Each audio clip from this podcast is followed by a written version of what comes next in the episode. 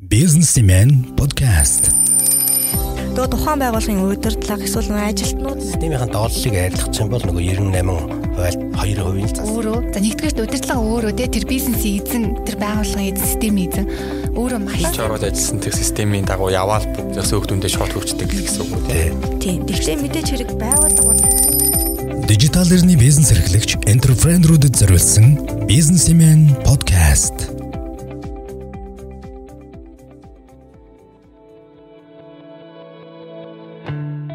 За бэлэн үү манайхан за билээ. за За сайн байцгаана сонсогчдоо энэ өдрийн минь төргий бизнесмен подкастын ээлжид дугаар эхэлж байна. За бид э, энэ удаагийн подкастаараа байгууллагын эрүүл мэндийг эмчлэх системийн инженерчлэлийн аргын тухай ярилцахаар бэлтгэсэн байгаа. За бизнес бизнес эрхлэн гэдэг бол урлаг юм хэмээн дэлхийд алдартай нэгэн эрх юм өгүүлсэн байдаг. Бизнес амжилттай эрхэлж үр шимийг хүртэхийн тулд хинч байсан асар их саад бэрхшээлийг зайлшгүй даван туулдаг. А энэ даван туулах үйл ажиллагаанд бүтэлгүйтэл алдаа оноогоор дүүрэн байдаг нь хорвоогийн зам юм. Ийм сонголтыг хүн ухамсартайгаар хийдэг. Харин энэ сонголтыг хийхэд хүргэж байгаа шалтгаан нь нөгөө л суур хэрэгцээнүүд байдаг. За ашиг олох зорилгоор эсвэл шунхайн сэтлэр энэ сонголтыг хийдэг гэдэг нь хуучин нийгмээс бидэнд тулгаж бидний оюун ухаанд гүн суулгасан хэвшмэл ойлголт юм. За ачаалхалтай нь бизнес эрхлэгчдийн дунд хүртэл за ийм ойлголттой хүмүүс заримдаа тааралддаг. Ийм сэтгэлгээтэй бизнес эрхлэгчид бол эрт орой хизээ нэгэн цагт заавал том асуудалтай учирдаг. Түүнийг шийдвэрлэхийн тулд хэвшмэл ойлголтоос салхаас өөр сонголтгууд хүрдэг. За тэгэхээр тулгарч байгаа асуудлыг байгууллагын эрүүл мэнд доголдсон гэж үзэх юм бол бид эхлээд өвчнөө онцлох хэрэгтэй. За энэ сэдвээр манай энэ удаагийн бизнесмен подкаст маань үргэлжлэх олон та яг одоо байгууллагын эрүүл мэндийг хэмжлэх арга за тэр дотроо системийн инженерчлэлийн аргын тухай сонсох болно. За ингээд зочдоо танилцуулъя. Ямар лаг юм ярьж байгаа. Харин би ингээд анх удаага подкастнда ингэж оршил бэлдсэн гэж. За энэ удаагийн дугаарт маань тус solution компанийн хэрэглэгчийг дэмжих газрын дарга бот хоёрын мандахай болон инженер системийн инженерчлүүлжтийн газрын дарга очихын зорилт хоёрт ч юм байна ирээд байна. Ингээд манай урилгыг хүлээж авч манай подкастэнд оролцож байгаа хоёрт Баярлалаа. За баярлаа. Эдгээр 3 9-ийн хөтнөр гунан өхрийн ивэр хуг хөлддөг үеэр хүрэлцээсэнд маш их баярлаа. За биднийг бас одоо э, энэ нэр хүндтэй одоо подкастта урьж оролцуулсан бас бидний зүгээс бас талархал илэрхийлмээр илэрхийлмээр байна. Аа тэгээд анхныхаа бас ийм оршлыг бэлдсэнд баярлаа гэж сэтгэлчтэй хэлмээр байна. Яг нөгөө нэг энэ сэдвэр системийн инженерчлэлийн арга ерөн системтэй сэтгэх те байгууллагын эрүүл мэндийг асуудлыг шийдэх энэ төр гингүүд яалтчгүй эхлээд жоохон тайлбар хэрэгтэй юм шиг санагдаад шууд энэ талаар ярих юм бол бас зарим хүмүүс манд тулгамдж магадгүй те. тийм хэдүүлээ хоорондоо танилцсан. Одоо хамгийн түрүүнд та бүхний яг ажлын алтан тушаатыг хаасан чинь зорилттой хэрэглэгчийг дэмжих газрын дарга гэдэг маань өөрөө айгүй сонирхолтой алтан тушаат харагдаж байна. Эндээс яриа эхлэх үү? За тэгээ. За а ер нь бидний уламжлалт нөх хөвшмөл хөвшмөл ойлголтоор бол маркетингийн газрын дарга гэж бол хэлж болно. А тэгээ бид нар хуучин хөвшмөл ойлголтуудаас одоо салаад ер нь одоо манай байгууллагын хэрэглэгч нарыгаа бид нар хуваахта зорилтод хэрэглэгч, гэрээд хэрэглэгч гэдэг ингээ хуваацсан байгаа. Аа тэгээ бидний зүгээс бол яг одоо хэрэглэгч болохын өмнө тодорхой нэг үе шатуудыг хэрэгжүүлэх шаардлагатай байдаг. Тэр үе шатандаа болохоор одоо олон нийт рүү хандсан бидний одоо ирээдүйн хэрэглэгчнэртэйгээ хандсан тий соён гэгэрүүлэх аа, тийм одоо контент мэдээллүүдийг хүргэх зорилготой ийм нөгөө манай нэгж хэлцс байдаг. Тийм учраас бид нар болохоор зорилтод хэрэглэгчтэйгээ дэмжиж байна дэмжиж байгаа юмаа гэж үзээд тэгээд ийм нэрийг бол өгсөн байгаа. Аа тийм ер нь дандаа надаас яг энэ асуултыг асуудаг хүмүүс. Гэтэ яг нөгөө маркетинг гэдгийг ухаж ойлгох юм бол те яг л зорилттой хэрэглэгчдийг дэмжих, өдөөх, бэлтгэх гэсэн утгатай юм байна шүү дээ. Сая таны ерөөсөө өмнө нэгж бодож байгаагүй юм байна. Маркетинг, маркетинг гэж бодоод байдаг. Тий. Аа тэгээд нөгөө зарим хүмүүс болохоор маркетинг гэхээр одоо бидэрт одоо нэг пара бүтээгдэхүүнээ шууд шахах гад энэ гэдэг юм үүсгэгээ шууд үзүүлэх гээд эдгээр ашигын төлөө гэсэн нөгөө хуучин ойлголтоор бас хүлээж аваад идэг учраас бид нар зорилтод хэрэглэгчийг дэмжих гэж илүү одоо наривчилж тодорхойлж өгсөн байна. Хизэнээс ер нь энэ тодорхойлолтыг гаргасан танах. За 2019 оны а, 6 сараас хойш одоо яг манай нэгж бас байгуулагдчихсан. Аа тэгээд энэ нэгжийг би нөө анх авч яваад аа тэгээд зорилтод хэрэглэгчийг дэмжих газар гэдэг газартаа болсон байгаа. Аа тус solution компани болохоор анх хэдэн онд байгуулагдсан. За манай Top Solution компани бол бүр анх одоо ярих юм бол бүр 2007 оноос одоо үүсэлтэй.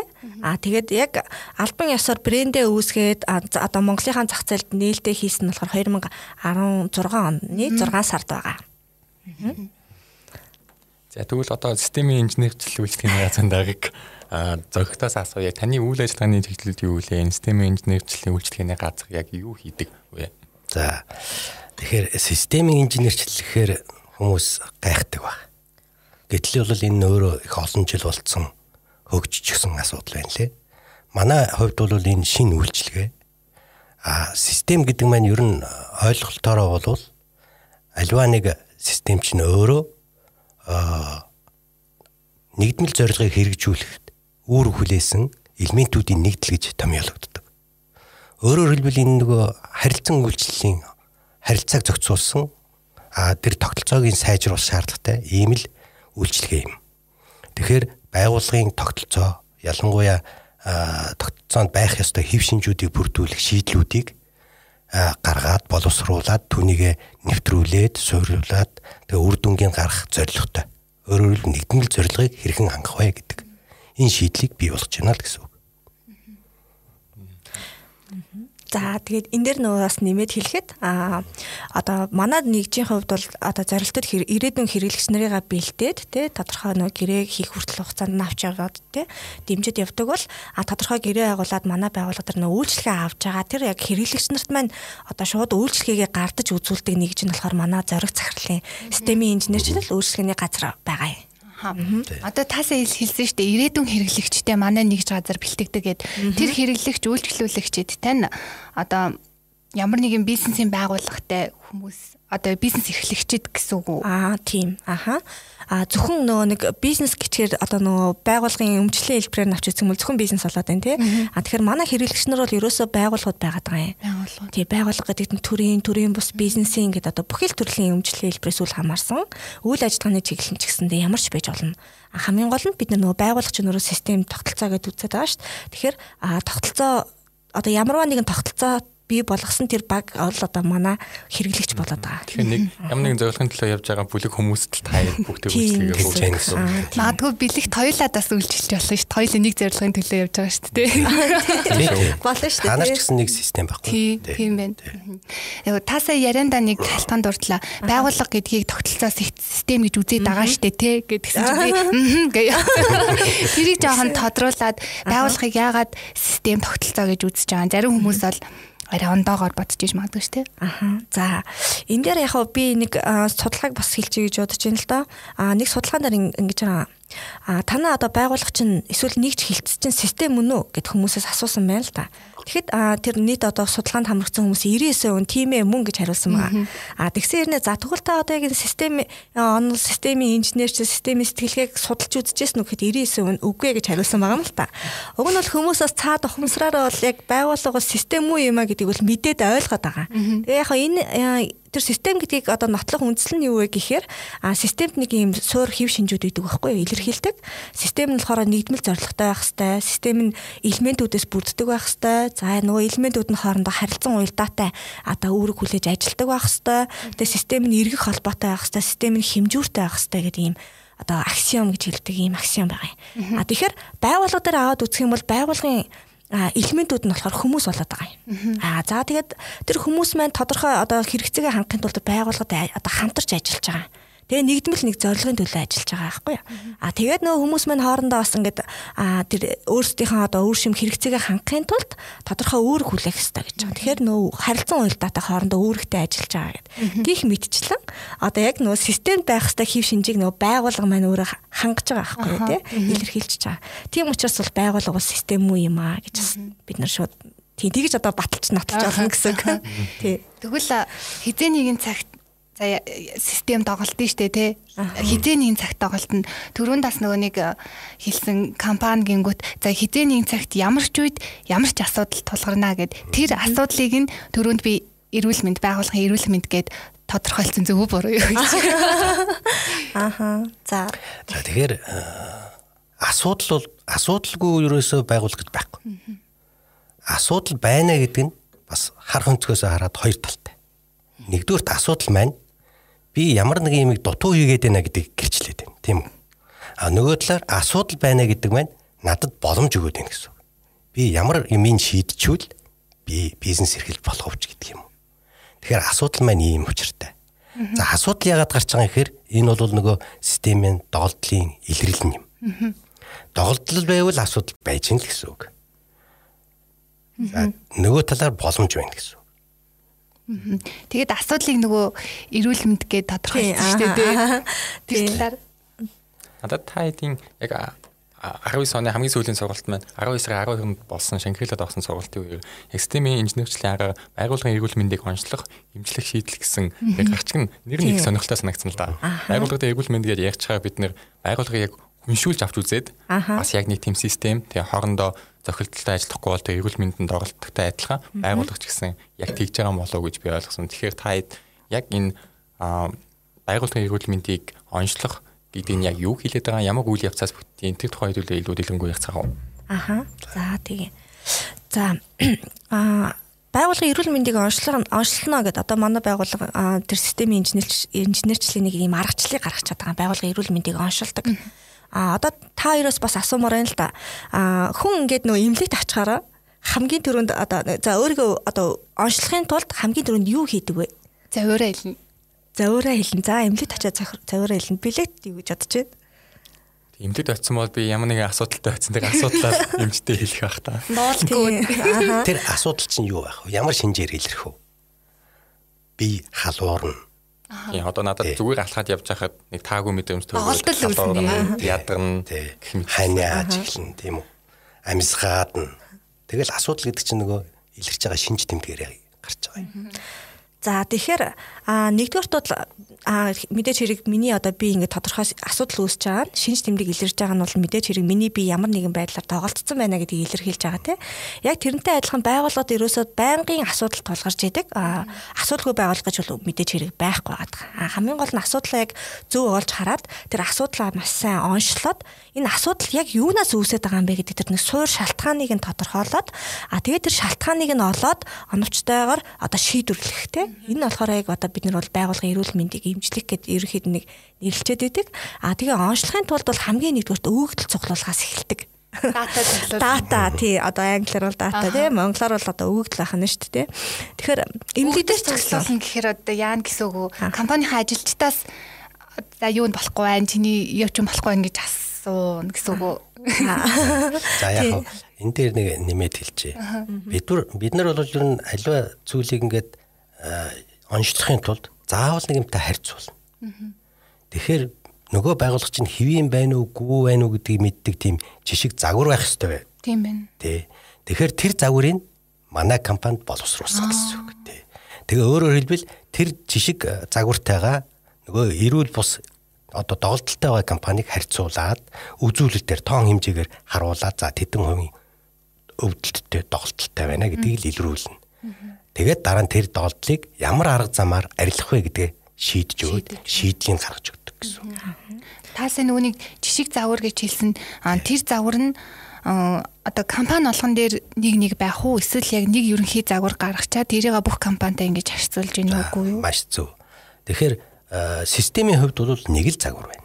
Өөрөөр хэлбэл ямар ч систем тохирно энэ загвар. Тий. Тэгэхээр систем гэхээр хүмүүс боддгийн нэг л байгууллага эсвэл нөгөө нарийн техник гэж бодоод байдаг. А систем маань өөрөө гэр бүл систем нь өмнө хүн өөрөө систем нь өмнө. Тэгэхээр энийг бол бас ойлголтойг бол өргөн хэмжээнд авч үзэх хэрэгтэй. Businessman podcast энэ дээр нөгөө түрүү өмнөх бас нэг асуултанд хариулахгүй бол нэг яг нэг дотоо хариулчих гэдэг юм шиг санагдаад болдгоо л те. Юу гэхээр нөгөө өгөгдөл цуглуулна гэхээрээ байгууллагын одоо ажилтнуудаас нь асуулга авах юм уу гэж асуусан шүү дээ. А тэгэхээр тэрэн дээр бол үгүй гэж хэлнэ. За тий а яагаад гэхээр нэг юм өгөгдөл маань дотроос чанартай чанаргүй гэж нэг хоёр ангилагдаад байгаа юм л да. А тэгэхээр бид нар бол тодорхой нөгөө оншилгоог хийж оновчтой одоо оншилохын тулд яг чанартай өгөгдөл дээр үндэслэх шаардлагатай болж байгаа. А тэгэхээр яг одоо байгууллагын хувьд гэх юм бол ажилтнуудаас одоо нэг асуулга авлаа гэж бодъё л да. 360 гэдэг юм уу нэг зөвөр нэг survey авдаг штэ. Энэ маань болохоор яадгүй гэхээр үзмжийн чанартай болдог тухайн үнмэн одоо магадгүй тухайн үед ямар нөхцөл байдал байсан өглөө ямар хөл дээрээ боссон ч гэдэг юм эсвэл одоо удирдлага хамт олондоо ямар харилцаатай вэ гэдгээс шалтгаалаад нөгөө өмнө тэр одоо асуулгыг одоо өөрөөр те нөгөө бодтой бус бүглэх магадлал их өндөртэй байдаг. Магадгүй өөртөө боттойгоо битсэн ч гэсэн өөрсөнд нь бас тийм гажуудал байгаа учраас тэрийгэ боттой гэж бодоод бас буруу бичих магадaltaй гэсэн үг шүү дээ. Аха нөгөө ажилтан маань бас ингэж болно. Тухайн нөгөө системээ цогцоор нь харахгүйгээр өөрийнхөө тухайн одоо яг ажиллаж байгаа тодорхой нэг хэсэг тий? Өөрийнхөө одоо ажлын байран дээр тэр асуудлаараа асуудалд хандаад одоо олж хараад нөгөө асуулгаа бүгдж болно. Гэтэл бид нар яадгүй гэхээр бидний аргачлал хор төр байгууллагыг цогцоор нь яг систем гэдэг утгаараа одоо тий томоор нь яг ингэж цогцоор нь харсан тийм аргачлал өгдөл цуглуулах арга байдаг. А тэгээд өгдлөө яг юунаас цуглуулах вэ гэж байгаа шүү дээ. Тэгэхээр ажилтнуудаас бол асуулгаар авахгүй байх нь а харин тухайн яг байгууллага дээр одоо мөрдөгдөж байгаа бүх одоо шийдлүүд байгаа юм хэрэгжилж байгаа. Дөө тэнд нь юу яж өнөхөр нөө дүүрэм, журам, аргачлал, арга зураглал, маягтууд гих мэтчлийн шийдлүүд. Бид нар энийг бүгдийг одоо нэгтгэхэд шийдэл гэж нэрлэлсэн байдаг. Тэгэхээр а шийдлүүд нь тэр байгууллагын одоо хим хэмжээнүүдийг бүгдийг нь одоо зааж тодорхойлж идэг нөгөө систем юм байна. Үйл явц үйл ажиллагааг нь зохицуулж идэг гэсэн. Тэгэхээр тэр шийдэл нь өөрөө хоорондоо маш уялдаатай тийм одоо шийдлүүд байх хэрэгтэй хань. Аа тэгэхээр бид нар тэр шийдлүүд дээр нь үнэлж аа оншилгоогоо хийх хийх ёстой. Оншилгоогоо ер нь тэгж хийдэг гэсэн үг. Аа нэг загвартайгаа харьцуулаад ямар тоглолт байгааг илрүүлэх гээд байгаа шүү дээ. Тэр нэг загвар гэхээр надад сонирхолтой санагдаж байна л да. Ягаад тэгэхээр байгууллагууд ажиллаж байгаа салбараас хамаагаад ажилтныхаа тооноос хамаагаад стол жинхэнэ үйсэн шидийн гэдэг шиг янз бүрийн байгууллага байхад тэр бүхнийг яг нэг системтэй харьцуулна гэхээр яг ямар үйл явц явагдд юм бэ? Яг байгууллагуудад ингээд нэг нийтлэг ижил одоо нэг хэв шинжүүр шалгуурууд байгаад байгаа юм. За бид нар яг ямар ч одоо байгууллагад зайлшгүй байх ёстой 40 хэв шинж 160 шалгуурыг тодорхойлж байгаа. За сая сүүлд дахиад бид нар шинжилээд 240 болгож тодорхойлсон. Тэгэхээр а ямар ч байгууллагаар бид нар онцлогоо хийхдээ тэр нөө 40 хэв шинж а манай 240 шалгуурыг а одоо бүрдүүлж үгүй юу гэдэг дээр нь бид нар харьцуултыг хийнэ л гэсэн үг. Тийм а харьцуулах загвар байгаа. А тэр загварыг хэмжих хэмжээр үзүүлэлт нь маань өөрөө 40 хэв шинж 240 шалгуур байна л гэсэн. Тэгэхээр жишээл чи болгоод хэлэхэд ямар хэв шинж шалгуур байдаг вэ? За энэ дээр бас ингээд дуртахад бол түрүү нэг би нөө системийн нэг аксиом гэж дурдсан шүү дээ нэг зорилготой байх гэдэг. Яг энэ аксиом дээр бид нэр суурлаад ямар ч одоо байгууллагад одоо байдаг нийтлэг тийм юм дэд тогтолцоонуудыг тодорхойлсон. За тэрийг ингээд дуртах юм бол зорилгын тогтолтын тогтолцоо, үүргийн дэд тогтолцоо, мэдээллийн урсгалын дэд тогтолцоо, тэгээд эргэх холбооны дэд тогтолцоо, хэмжээр үзүүлэлтийн дэд тогтолцоо гэдэг ингээд тодорхойлцсон байдаг. За тэгэхээр энэ 5 дэд тогтолцоогоо одоо бүрдүүлж үгүй юу гэдэг. Аа тэгээд 5 дэд тогтолцоо бүрэн дотроо а нөө 40 шалгуураараа хуваагдсан байна шүү дээ. Тэгэхээр бид нар тухайн байгууллагад нэг мөрдөгдөж байгаа нэг зорилго байгаа тийм үү. За зарим байгууллагууд бол бүр зорилго байдаггүй. За байлаа гэж бодоход тэр зорилгод одоо зайшгүй байх хэвээр нэг хэв шинж шалгууруудыг тодорхойлсон байл та. За дээрэс нь тухайн жишээ болгоод дурдах юм бол тухайн одоо байгууллагын оролцогч талууд нь за нэг бизнесийн байгууллага жишээх юм бол хэрэглэгч ажилтан хувь нийлүүлэгч гэж ярьдаг. За тэгвэл танай байгууллагын ажилтнууд яг зорилгоо ойлгож байна уу? Яг одоо удирдлагынхаа төвшөнд яг ижил одоо нэг ижилтэй утгаар ойлгож гинэ үгүй юу? Энэ бол хамгийн нэг жишээ болгох хэв шинж бол ялцчих мөн байгаа юм л та. Бид нар яг байгууллагуудаар нь сургалт хийхээр а энэ одоо хев шинж маш их доголдолтой харагдчихэдэг. Яагаад гэхээр ингээд нэг байгууллага дээр сургалт хийлэхэд за танай байгууллага одоо зорилгоо мэдэж гинэ гэж асуухад зарим бүр зорилгоо цээжээр мэддэггүй. За мэдчихлээ гэж бодоход за ингээд тэр зорилгын одоо нэг 10 үгнээс бүтцэн нэг юм өгүүлбэр тодорхойлцсон байгаа шүү дээ. Тэгвэл та эндээс одоо яг шудраг гэдгийг юу гэж ойлгож байгаа юм бэ? Ингээд асуухаар зарим нь хариулж мэдгүй эсвэл өөр өөрөөр хариулдаг тий. Удирдлага нэг өөрөөр хариулдаг. За их их байгууллагад бас удирдлагын төвшөндөө ингээд нөө зорилгоо маш сайн ойлгоод багаараа удирдлагын багаараа бол ингээд тодорхойлцсон байдаг. А гэтэл яг нөгөө тэр байгууллагад одоо бүрдүүлж байгаа нөгөө бусад одоо дунд төвшний ч юм уу гүйцэтгэх төвшний ажилтнууд маань зорилгоо бүр мэддэггүй. Аа эсвэл одоо нэг вебсайт дээр ч гэдэг юм уу эсвэл нэг хан дээр нэг гой жаазлаад хатцсан байдаг зорилгоо. Тийм энэ бол одоо хамгийн ихний бас нэг жишээ болгож байгаа хэв шинж гэсэн. За дээр нь би бас нэг тодруулчих гэж бодож байна. Түрүүн аксиом гэж ярьлаа.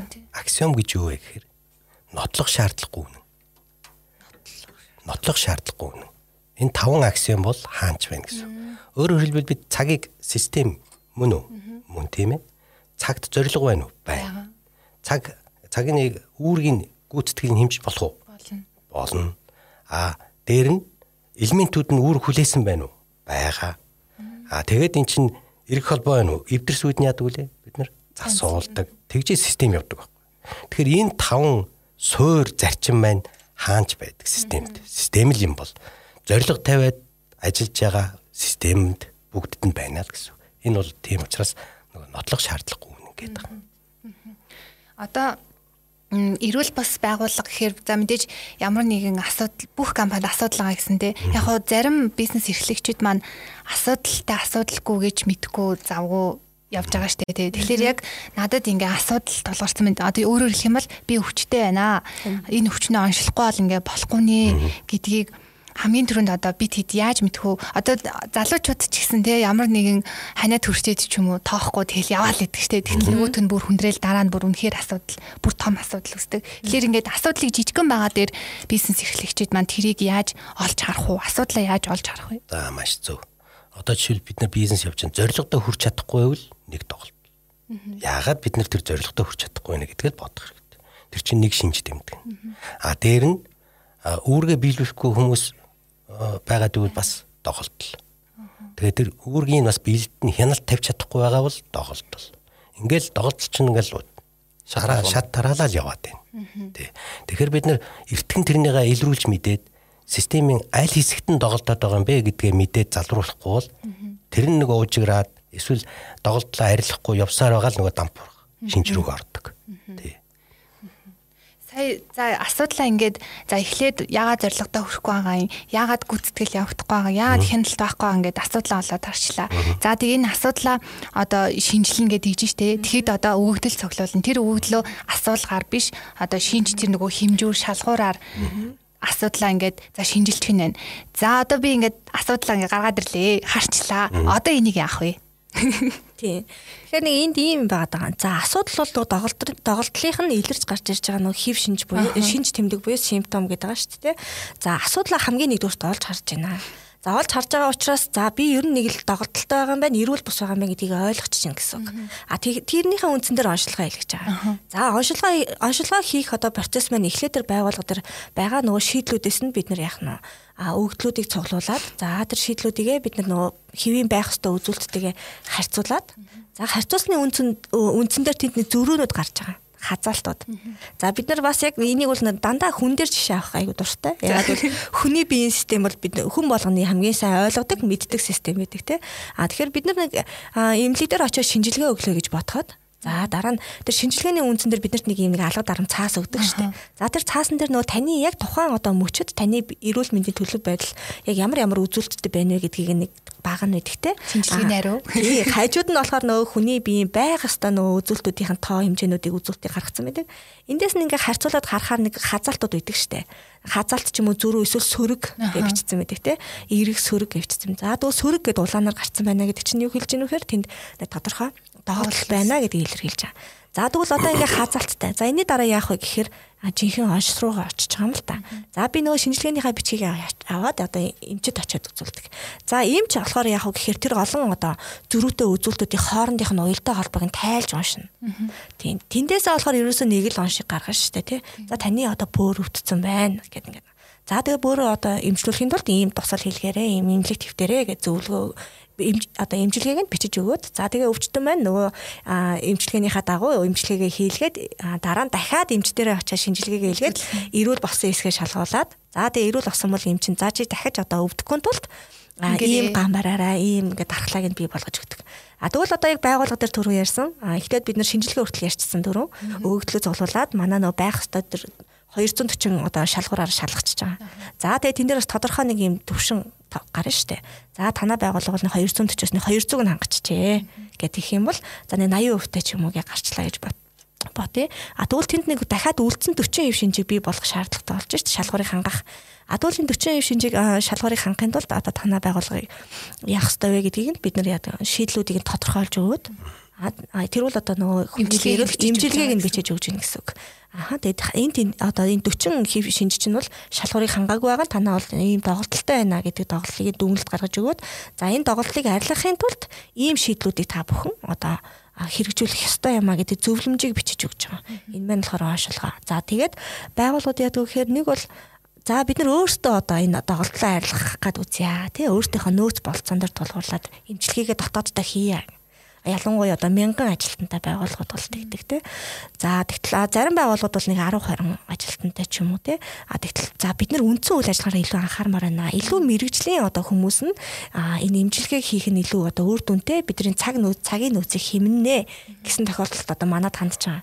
Тэр тохиолдолд бид нар тэр байгууллагада имчилгээ буюу одоо нөө шийдлүүдийг нь тохируулан одоо боловсруулад нэвтрүүлээд тэгээд ингээ байнгын одоо хяналт буюу мониторинг хийгээд нөгөө байгууллагад одоо төлөвшүүлж байгаа нөгөө шийдлийг. Аа тэгээд за одоо ингээд танай байгууллага биднэрт хэрэггүй одоо ингээд бид нар цаашид одоо өөрсдөө одоо ингээд энэ шийдлүүдээ хэрэгжүүлээд илүү системээ аваад явъя гэсэн тохиолдолд бол одоо дуснаа. Хамтын ажиллагаа дуусч байгаа юм л та. Тийм. Имчээ би одоо ойлгочлаа. Одоо өөрийнхөө би юу хариуцаад явъя. Тийм. Тийм үү. Надад 240 гэхээр айгүй сонирхолтой санагдаад байна л да. Болдог бол 240 бүгд бүх чагсаалтыг харж байгаа. За энэ энэ яа яа гэж асуучмаар. Тэгэхээр та эдэг эмчгэд үзвэл танад ирж байгаа өвчтнөө танаа танах өмнө өсөлтсөн өвчтнүүдийн хувьд яг нийтлэг ямар тийм шинжүүд оролдлууд байд юм бэ? За ер нь бол бид системийн хэмжээнд навч үзсэн учраас нөгөө л 5 зарчим 5 тогтолцоон дээр эдит тогтолцоон дээр л хаана доголдол байна гэдгийг илрүүлдэг. Өөрөөр хэлбэл зорилго дээр нь байна уу? Нөгөө хэмжүүр үзүүлэлтээр нь байна уу?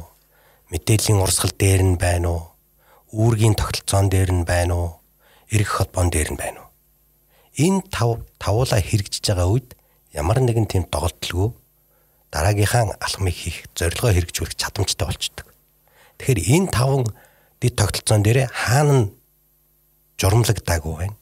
Хаана зохицуулт хийгдээгүй байна, хаана уйлдуулж чадаагүй байна гэдгийг бүгдийг гаргаад өгчдөг байна. Тэгээд тэрэнд нь тохирсон дөрвөн журмуудын уялдаатайгаар хийгээд суйрлуулад өгнө гэсэн үг. Аа тэгээ энэ дэр нөгөө нийтлэхээр яг ямар одоо нөгөө нэг шалгуур тий хэв шинжийг хангахгүй байна вэ гэд бидний одоо нөгөө өнгөрсөн хугацаанд үзүүлсэн байгууллагууд дээр ингээд дундчлаад үзлээ л дээ ингээд бодож ин л да. Аа тэгтэл бол яг хэмжээр үзүүлэлтийн тогтолцоо хамгийн их тоглолттой байгаа нь бол биднэрт бол ажиглагдчихж байгаа. Ерөөсөө манай одоо энэ манай монголчуудын магадгүй бас сэтгэлгээний хөвшмөл эсвэл хуучин тэр сэтгэлгээтэй холбоотой ч магадгүй ер нь одоо хэмж хэмжихтэй манайхаа их муу юм билэ. Бид нар бол юу гэж үзээд нөхөр ерөөсөө юу ч байсан ямар нэгэн байдлаар хэмжээр үзүүлэлтэнд оруулах боломжтой хэмжих боломжтой гэж бид нар байдаг л да. Тэгээд хэмжээр үзүүлэлтийн тогтолцоо байхгүй за тэндээс жишээ авахад л ажилтныхаа одоо гүйцэтгэлийг тийм үү ажлын гүйцэтгэлийг одоо хэмжих хэрэгтэй шүү дээ. Хэмжснийхаа үр дүнд нөгөө байгууллагууд маань тэр ажилтнаа цайлан урамшууллага олгоно тий. А тэгвэл ажилтныхаа нөгөө одоо ажлын гүйцэтгэлийг үр дүнгийн үзүүлэлт одоо гүйцэтгэлийн үзүүлэлт гэдэг хоёр өөр үзүүлэлт байгаад байгаа байхгүй юу? Нэг нь болохоор нөгөө ажлыг хэрэгжүүлж явах явцыг нь хэмжиж байгаа болохоор гүйцэтгэлийн үзүүлэлт гэж хэлээд байдаг. А ажлыг хийж хэрэгжүүлж дуусны дараа ямар үр дүн бий болцсон гэдэг нь болохоор нөгөө үр дүнгийн үзүүлэлт байгаад байдаг. А гэтэл энэ хоёрын хооронд нь ялгаж салахгүйгээр ерөөсө зөвхөн ажлын байран дээр гэлтгүүгээр ерөөсө бүр компани байгуулгын хэмжээнд энэ үзүүлэлтийг чинь хооронд нь одоо ялгахгүйгээр хэмждэг байгаа байхгүй. Энэ бол одоо маш их нийтлэхээр одоо тоглож байгаа тоглолт лээсэн. За зарим нь бол хэмждэгүүд нь ийм байгаа даа. А зарим нь бол бүр хэмждэггүй байгаа даа байхгүй. А эсвэл хэмжихтэй төрөний ярьсан нөгөө нэг үзмжийн чанартай. А одоо нэг сарын дараа нөгөө одоо ажилтан болоод нөгөө удирдлага хоёр хоорондоо ярилцж байгаа. За энэ өнгөрсөн сарын хугацаанд бид нэр юу хийж амжуулваа гэд хоорондоо нэг одоо ярилцаж тохиролцсон байдлаар одоо ажлыг нь үнэлээд байна. А гэтэл ажлыг нь яаж үнэлэх ёстой гэхээр бид нэр ерөөсөө а байнгын одоо бодит нөгөө нэг цаг тухайн мөчтө real time гэж аам л та өгөгдлийг цуглуулж явах ёстой байнгын. А манай байгууллага дээр бол өдөр бүр одоо энэ өгөгдлийг цуглуулж идэг гэсэн үг. Тэгээд тэр өгөгдлүүд маань илүү бодиттой байжж дараа нь чанартай өгөгдөл төр суурилсан дүгнэлтийг хийнэ гэсэн үг. Тэгэхээр шудраг одоо нөгөө ажлыг нь үнэлгээ. А энэ байгууллагууд дээр ажилтнуудаас бас асуудал зарим байдлаар асуулах чинь хэрэгтэй шүү дээ. Асуудал авж байгаа байхгүй юу? Одоо та танаа танд ямар асуудал тулгарч чинь та одоо ажлын байран дээр юун дээр сэтгэл ханамжгүй байна ч гэдэг юм асуулга асуухаар а зарим хүмүүс юу гэж хариулж гинүү гэхээр миний ажлыг одоо шудраг үнэлдэг гэдэг ч юм тийм хариулт өгч шít. Тэгэхээр шудраг үнэлтгүү гэдэг нь юу хэлж байгаа юм бэ гэхээр ерөөсөө л бодиттой одоо баримт фактор нь чанартай өгөлтөөр суурилж тэр хүний ажлыг үнэлэхгүй байгаад байна гэж байгаа. Хэмжээр үзүүлэлт бол маш их тооцолтой байгаа нь бол ажиглагдчихж байгаа. Одоо тэгэхээр яг манай подкастыг цөөхөн ажилтнтай бизнес эрхлэгчээ сонсч иж магадгүй тий. Тэнгүүд яг энэ нөгөө нэг хяналтыг хийх хүм маань тустай байх юм уу? Эсвэл удирдлага маань өөрөө хянах юм уу? Одоо сая та хэллээдээ ингээд үр дүнгийн үзүүлэлт, гүйцэтгэлийн үзүүлэлт гэсэн энэ хоёрыг тусад нь гаргаж ирээд тэгээ дээрэс нь өдөр бүр тэр өгөгдлийг цуглуулад тэгжээж маш бодтой гүйцэтгэл гарч иж сарын эц тэр хүнд яг авах хэвээр цалин авах нэ тий. Тэгтэл энийг нөгөө нэг яг хуу жижиг дунд бизнес эхлэгчид маань дахиж нэг хүн авчраал нэг орон тооны хүн авчраад ажилуулах гэхээр нэг хэцүү байдаг. За болио өөрөө өдөрдий өөрөө хянаа. Тэнгүүтээ одоо төсөв гарахгүй гэхдээ миний зав болох байгаад ддаг. Ер нь хэн удирдах хэвтэй. Ер нь хэн удирдвал одоо хэн энийг хийнвэл илүү одоо үр дүнтэй болох юм. За энэ дээр болохоор яг үг гэхээр байгууллага болгон мэдээж хэрэг үйл ажиллагааны чиглэл за тэгээд нөө ажилтны тоо цар хүрээ тий хэрэглэгчээс нь хамааруулаад мэдээж өөр байгаа байх. А гэхдээ бид нар бол юу гэж хэлэх вэ гэхээр хамгийн нэгдүгээр тэр тухайн багт яг ямар зорилго байгаа юм бэ гэдгийг нь тэр зорилгоос хамаарч байгаа. Тэгэхээр эхлээд зорилгыг нь шинжин зорилгоо тодорхойлсон байх хэвээр. Зорилгоо маш оновчтой тодорхойлсон байх хэвээр. Тэгээд тэр нь болохоор зорилгын тайлын тогтолцоо гэдэг нь шүү дээ. Тэгэхээр ямар ч одоо байгууллага дээр нөө системийг нэвтрүүлэхдээ эхлээд зорилгын тайлын тогтолцоо хийх хэрэгтэй байгаа юм. За зорилгын тайл дээр болохоор зорилгоо маш сайн оновчтой тодорхойлсны үндсэн дээр энэ зорилгыг хэрэгжүүлэхийн тулд бид нэр ямар үйл ажиллагаа явуулах юм. За ямар функц чиг өргөд хэрэгжүүлж явах хэрэгтэй. За тэр функц чиг өргүүдийг хэрэгжүүлэхийн тулд ямар ажлуудыг хэрэгжүүлэх хэрэгтэй. За энэ ажлуудыг хэрэгжүүлэхийн тулд ямар үүргүүд байх хэрэгтэй юм бэ гэдээ бүр үүрэг хүртэл задлдгийн. За тэгээд задлсныхаа үр дүнд яг хөө гэхээр за бид нар энэ зорилгоо иржүүлэхийн тулд нөөцөө тодорхойлно шүү дээ. За тэгэхээр бид нар ямар зохион байгуулалтын бүтцтэй байх ёстой юм? Ямар орон тоогоор ажиллах юм бэ гэдэг маань тодорхой болно. За дараа нөгөө орон тоо дээр үүргээ хуваарлан тий. За аль ажлын байран дээр аль үүргийг тодорхойлох юм бэ? Аль үүргийг хэрэгжүүлэх юм бэ гэдгийг тодорхойлно. Тэгжээж одоо нөгөө энэ хяналтыг нь одоо хин хийх вэ гэдэг. Аа мэдээж хэрэг зарчмын нэг юм шалгуур байгаа. Жишээ нь одоо юу гэдгийг ашиг сонирхлын зөрчилтэй байж болохгүй шүү дээ. Тухайн одоо нэг ажлыг гүйцэтгэж байгаа хүн хүн маань өөрөө өөрийнхөө ажлыг бас хянаад ээж болохгүй болчих. Өөрөө өөрийнхөө ажлыг үнэлээд ээж болохгүй болчихж байгаа. Тиймэрхүү юм зарчмын одоо шийдлүүд бол мэдээж хэрэг байх хэрэгтэй болохоос бид нар бол зайлшгүй одоо заавал танаа захиралч нь шууд бүгдийг хянах хэрэгтэй. Шууд өөр хүн аав гэдэг. Тий, одоо тэрийг шууд тодорхойлж бол хэлж боломжгүй. Байгууллага болгоно мэдээж хэрэг жоохон өөр өөр онцлогуд бол байдаг. Тэгэхээр яг өмнөө тавьсан нөгөө зорилготойгоо уялдуулж ээж ямар бүтцтэй ажиллах юм бэ гэдэг чинь л гарна. Тэндээсээ хэн нь хянахгүй, хэн нь хянаад явж явах юм, а хэн нь одоо нөгөө өгөгдлийн цуглуулж байх юм энэ дандаа тогтмол урсж явах урсгалыг хэн хариуцж байгаа юм энийг бол тодорхойлно л гэсэн үг. Тэгэхээр за а та бүхний яг энэ үйлчлэгийг хийх гэдэг нэг талаасаа өөрчлөлт гэсэн үг шүү дээ тий. Байгууллага болж бүтэхгүй байна, өөрчлөгдөхийг хүсэж байна, өөрчлөгдөж байна. Тэгэхээр энэ дээр а гардаг нэг түгээмэл зүйл нь юу ажилладаг вэ гэхээр хүмүүс өөрчлөгдөх айгу дурггүй байдаг. Ингээд аль хэдийн нэг юмдаа дасцсан. Тэгээд өөрчлөгдөж байгаа. Тэгэхээр одоо миний ажил ихсчих үедээ өөр хариуцлага нэмэгдчих үедээ гээл нөгөө тав тухтай байдалтай байхыг хүсэж байдаг. Энэ дээр ямар хуу тийм бодит жишээнүүд гарч ирсэн бэ? Тэр болгонд яаж та хэд тэр тэрийг зохицуулж ирсэн бэ? Та ярих би ярих юм. Би нэг арай л их яриад байгаа юм шиг санагдаад бас зураг цохилт боломж олгоод байсан. Эмэгтэй хүмүүс угаасаа тэгдэв тэгдэв. Анзаарч байна бид хоёр ингээл зөө. Өгийн нэг тийм нэг яриа те. Ахаа. За тэгэхээр айгу гоё асуулт байна. Аа яагаад гэхээр манай одоо байгууллагын энэ одоо тэр тус шийднэ системийн инженерчлэлийн арга тий аргыг бид нарт байгууллагад хэрэгжүүлэхэд ерөөсө хамгийн том тулгардаг асуудал нь энэ баггүй юу. Яг уу гэхээр дөө тухайн байгууллагын удирдлага эсвэл ажилтнууд маань манай одоо шийдлийг хүлээж авахтаа их удаан нөгөө хуучин хөвшмөл нөгөө тогтцсон байгаа нөгөө сэтгэлгээг нь өөрчлөх шаардлага бий болоод байдаг. Тэгэхээр бид нар энэ аяг одоо тэр хуучин хөвшмөл ажиллагалтыг нь өөрчлөхийн тулд хамгийн нэгдүгээр бидний их төлхөө хэрэгжүүлж байгаа арга нь сургалтын арга байгаа. Тийм. Ерөөсөө анх одоо үйлчлэгээ эхлүүлэхээс ахуулаад тэр байгууллагынхаа бүх одоо ажилтнуудыг оролцуулаад магадгүй бүр хэрэглэгч тууз удирдах төвшний те бүх хүмүүсийг нь оролцуулж бид нэр ерөөсөө ойлголт өгөх сургалтуудыг ойлголтыг нэгтгэх, суурь ойлголт өгөх тийм сургалтуудыг байнгын хийдэг.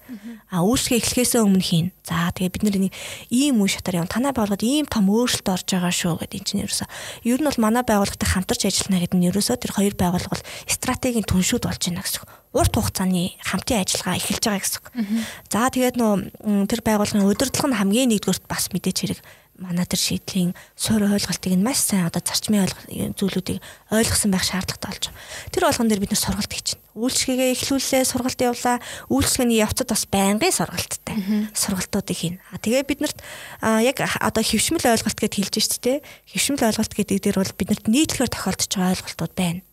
За тэн дээр одоо яг дуртах юм бол юу вэ гэхээр за ингэж одоо нөгөө нэг байгууллагын удирдах ажилтнууд болохоор гэж нөхөр зарим байгууллагын ажилтнууд удирдлагууд нь за манай байгууллагад одоо ажилтнууд тийм удаан ажиллах шаардлагагүй тий а одоо хөдөлмөрийн зах зээл дээр ажилгүй иргэд зөндөө байна тий. Тэгэхээр одоо сүүлийн үед бол тийм одоо хандлагуудыг бас гаргаж ийн л та. А заримдаа бол энэ бол бас оновчтой. Байгаа өнөөдрийн нөгөө нэг а одоо залуучуудын нөгөө одоо generation Z гэж бид ярьдаг ба ш тий. Тэр залуучуудын нэг сэтгэлгээний хэв маяг нь бас тийм болоод байгаа юм билээ л дээ. Нэг газраа удаан тогтож ажиллах тий удаан тогтож ажиллах сонирхолтой тодорхой байгууллагад ажиллаж байгаа л ерөөсөө туршлага хоримтлуулж явж байгаа л хуваараа нэг одоо бизнес эрхлэх ч юм уу тийм сонирхолтой. Болох юм байна гэж хэлдэг би сая бас нэг судалгаанаас тэгж харсан байгаа л да. А за тэгээд за тэр бол яаж би бүрийг хадрах байна гэдэг байхгүй бодсон чи. За ямар ч байсан маш олон хөвшмөл ойлголтууд байдаг гэсэн шүү дээ. За тэгээ манайхан бол нөгөө хуучин одоо хуучин ойлголтоосоо салахгүй байгаад байдаг. Тэгэхээр бид нэр сургалтын аргаар л ямар ч байсан одоо оролцоотойгоор өөрсдөд нь эхлээд юу гэдгийг одоо хүлээмжшүүлэх гэж байгаа. Та одоо буруу ойлголттой байна шүү гэдгийг нь одоо ойлгуулах янз бүрийн дасгал ажлууд, кейсүүдийг хийдэг гэсэн.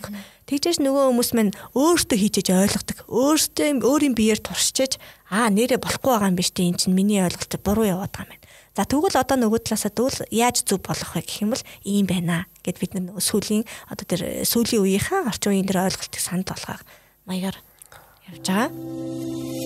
Ирж буй дижитал эринд өөрийгөө болон бизнесээ системтэйгээр хөгжүүлэн зогсолтгүй урагшлан явах өндөр өргөөжтэй шинэ арга замыг өөртөө нэ. Бизнесмен подкаст. Дээр нь нэмэт хэлэхэд ер нь яг нөгөө тохолдол байгаад байгаа асуудал байгаад байгаа учраас манад хандж байгаа байгууллагууд яаж нэг бас сэтгэлгээ өөрчлөх гэж зорж ирдэг. Тэгэхээр тийм өөрөөсөө тийм зорилготой бид нар өөрсдөө шинчлэгдээ. Тэгээд шинээр зохион байгуулалтанд орё гэсэн хүмүүсийн ажил нь маш амжилттай явагддаг.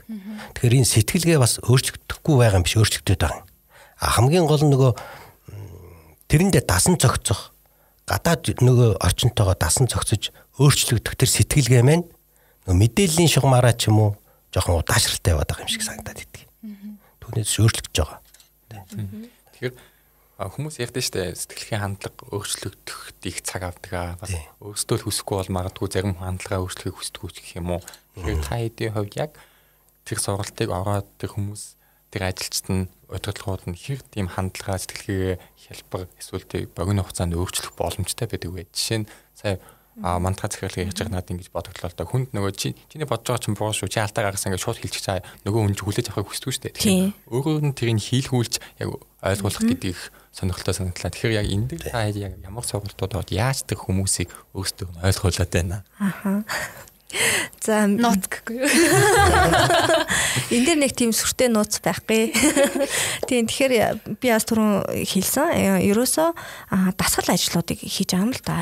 Одоо манай сургалтууд дээр бол онцлог дасгал ажил байхаар хүмүүс өөрсдөө ч их дуртай хүлээж авдаг те зүгээр нэг багш урд нь гараад ийм байт юм а тийм байт юм гэж яриад лекц уншаал ах юм бол нөгөө хүнд чинь бол хүрэхгүй те а тэгэхээр одоо хүрэхийн тулд эхлээд өөрсдөр нь дасгал ажлыг хийлгэж тий туршуулж тодорхой кейсүүдийг өгчээж яг тухайн хүнд өөрт нь тулгарч байгаа яг практик одоо тэр асуудал дээр нь үндэслэж а бид нар ойлгуулах арга нь илүү одоо оновчтой байгаад байгаа юм л да.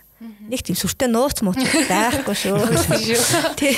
Аа сая таны хэлсэн энэ аргын нэр нь юу вэ? Одоо зүгээр дасгал ажиллаар системийн сэтгэлгээг өөрчлөх арга гэхүү дээ. Аа, энэ дэр нэг тийм сүртэй одоо юу гэдгийг олон улсад хөлөөн ширэгдэл ингээл нэрлэлсэн тийм оноос нэр мэрийг бол би бол одоо үнэхээр хэлж мэдгүй байна. Аа зүгээр сургалтын аргын аргачлал дотроо ингээл янз бүрийн аргачлал гэдэг нөгөө тань үзүүлэн таниулах материал ашиглагч гэдэг юм уу те. Аа эсвэл одоо нөгөө ярилцлагын арга, харилцан ярилцлагын арга, аа эсвэл одоо нөгөө кейс оролцооны арга гэх. Одоо бидний энэ хэрэглээд байгаа арга нь бол кейс оролцооны л арга байгаа юм л да. Гэхдээ кейс оролцооны арга дотроо яг өөрсдөд нь нөгөө тулгарч байгаа тий асуудал дээр нь үнслэж өөртөөр нь одоо хийлгүүлж хагаад а тэн дээр одоо бид нэг юм логикийн одоо бас аргыг ашиглаж байгаа юм л да. Тийм. А тэгээд нөө сэтгэлгээ гэдэг түрүүн бас нэг ярьсан дээр хэлэхэд а ерөөсөө суур ойлголтууд гэж бид нэг хэлээд идэгин. А одоо бас л бид нар сургалтын дээр энийг маш их асуудаг. Дөрөв ингээд сэтгэлгээ гэж ярьлаа, хандлага гэж ярьлаа, тий асуудал гэж ярьлаа. Тэгэхээр хүмүүсээс та асуудал гэдгийг яг юу гэж ойлгож байгаа юм бэ? Асуудал гэдэг нь өөрөө болохоор тухайн нэг оноос нэр байгаад байгаа байхгүй. А тэгвэл энэ асуудал гэдэг тэр оноос нэр үгний цаана тэр асуудлыг илэрхийлж байгаа нэг юм хэв шинжүүд байгаад байгаа. За бид нар бол одоо асуудал гэдгийг тодорхойлохдоо тэгсэн шүү дээ. Нөө системийн доголдлын илрэн гарах шинж тэмдэгэ. За тэгвэл систем гэж юм? Доголдол гэж юм? Илрэн гарч байгаа шинж тэмдэг нь юм гэдгийг бид нар ойлгож иж энэ асуудал гэдэг ойлголтоо бас одоо сайн таньж мэдэх гээд байгаа юм л та. За сэтгэлгээ гэж юу юм бэ? Гээл асуу. За одоо тэгэл та хоёроос асуух юм бол та хоёр бол өөр өөрөөр хариулах байхгүй юу? Жишээ нь бодоод сууч энэ тэгээд подкаст өгөхгүй жишээ. Тий одоо өөр өөрөөр хариулах жишээ нэ. Тэгэхээр суур ойлголтуудыг нь бас тодорхойлуулах аргачлалыг маш их а одоо хэрэгэлдэг. Яагаад гэвэл бидний одоо нөгөө илэрхийлж байгаа энэ амнаас гарч байгаа үг болгоны чинь цаана нөгөө утга байгаа шүү дээ. Тэгэхээр а тэр утгыг хамгийн сайн нарийн ширэн рүү ойлгож мэдчихэж бид нар энэ үгийг ашигладаг тий. А гэтэл зарим хүмүүс тэр үгийнхаа цаана илэрхийлж байгаа нарийн утга нарийн нэг энэ ойлгохгүйгээр а тэр үгийг хэрэглээд одоо мэдж байгаа гэж одоо хэрэглээд идэг. А тэгтэл мантхаа энд нэг сэтгэлгээгээд яриад идэг сэтгэлгээнийхэн цаана мантагийн ойлголт нэг өөр байгаад идэг. А тэгтэл бэлэг тэнд сэтгэлгээ гэж ярьлаа хэд бэлэгтэй сэтгэлгээ гэдэг ойлголт бас нэг өөр байгаа. Тэгэхээр хоорондоо нэг үгийг ашиглаад хоорондоо харилцаад байгаа боловч а цаана яг ойлгож авч байгаа нь хүлээж авч байгаа нь болохоор өөр өөр байгаад байгаа. Оюуны загвар нь өөр өөр байгаад байна л та. Тийм баг шүү. Нөгөө сүүлийн үед айгүйх ашиглаж байгаа глобалчлал гэдгийг одоо ашиглаж байгаа 100 хүнээс тэр 100 хүн бол стожинкэн сонирхолтой янз янзын хариулт өгөх шүү. Тэгэхээр яг ойлголтыг ерөөсөө ганцхан ийм байна гэсэн хариулт байдгүй буруу зөв гэж бас байдгүй. Тэ олон их сурвалжаас бид нар үзсэн л дээ. Ойлголтыг яаж томьёолвол зөв юм бэ гэж. Тэгээ ганцхан үнэн хариулт дээр байсан. Тэр нь юу гэхээр бид хэрвээ систем болоод нэгдмэл зорилготой байх юм бол ойлголтуудаа л нэгдэх ёстой юм байна. Тэгэхээр баг хамт олондоо ойлголт нь нэг байх юм бол ажил бүтнэ л гэсэн. Сая одоо мантахад дараагаас хэллээ. А тасгал ажил явуулах арга тий. Тэгээ суур ойлголтыг нэг болгох арга энэ төр гэж. За энэ бүх аргууд маань одоо нөгөө нэг эрүүл бас байгууллагыг эмчлэх аргуудын суур гэж үзэж болох уу?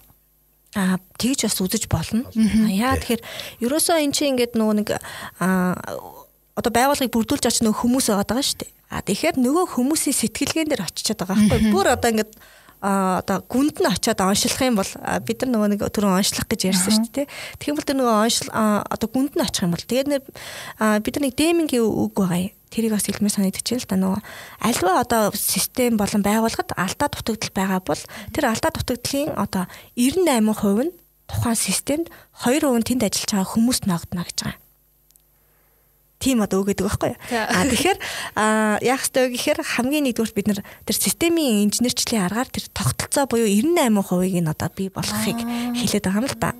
Тийм. Аа тэгээд түрүүний нөгөө нэг хэлсэн сэтгэл дэлгэнд чи юу хэлээ зааж би нөгөө нэг юу явах гэдэг нь өөр юм ярьж байгаа яг төрчлээ. Одоо нөгөө нэг түрүүний таны хэлсэн аргууд эрүүл бас байгууллагыг эмчлэх аргын гэдэг. Тийм тэрнээр бол яг тийм л гэж хэлнэ. Яа тэгэхээр бид нар ингэдэг байхгүй нөгөө оншилгоо ингэ төрүүлсэн шүү дээ. Оншилгоо маань өөрөө 5 үе шаттай. За хамгийн нэгдүгürt нөө асуудал оншилж байгаа тийм. Тэр нь болохоор одоо мөсөөлөөр ярих юм бол ил харагдаж байгаа хэсэг нэгаа. За нөгөө асуудал яагаад үүсвэ гэдгийг нь болохоор нөгөө тухайн одоо үүрэг үүрэгтэй ажилтан дээр одоо тэр асуудал нь бий болж байгаа байхгүй юу? За одоо нэг би нэг нэг байгууллагатай гэрээ байгуулна гэдэг ажил байлаа гэж бодъё л доо тий. Тэгтэл би гэрээ байгуулж чадаагүй. Тэгэхээр миний нөгөө нэг одоо ажлын үр дүн гарсангүй тийм ээ. Тэгэхээр яагаад энэ ажлын үр дүн гарсангүй вэ гэдгийг бид нэр онцлох гээд байна л да. Байгууллага дээр бид нэр тэгж онцолдог гэсэн.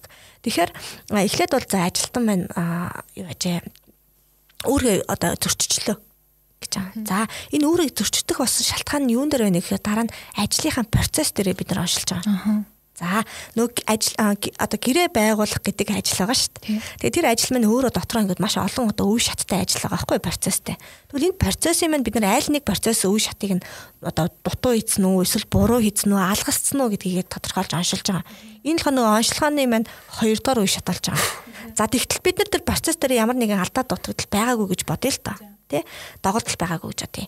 А тэгэх юм бол дараа нь яг уу гэхээр за тэгвэл а миний одоо ажлын тэр үр дүнд өөр одоо манай миний тогтолт одоо манай компани тогтолцооны өөр нэгж хэсэг ч юм уу эсвэл надтай одоо хамтарч ажиллаж байгаа багийн өөр гишүүний маань бас одоо үүргээ зөрчсөн болов гэдгийг оншилж байгаа.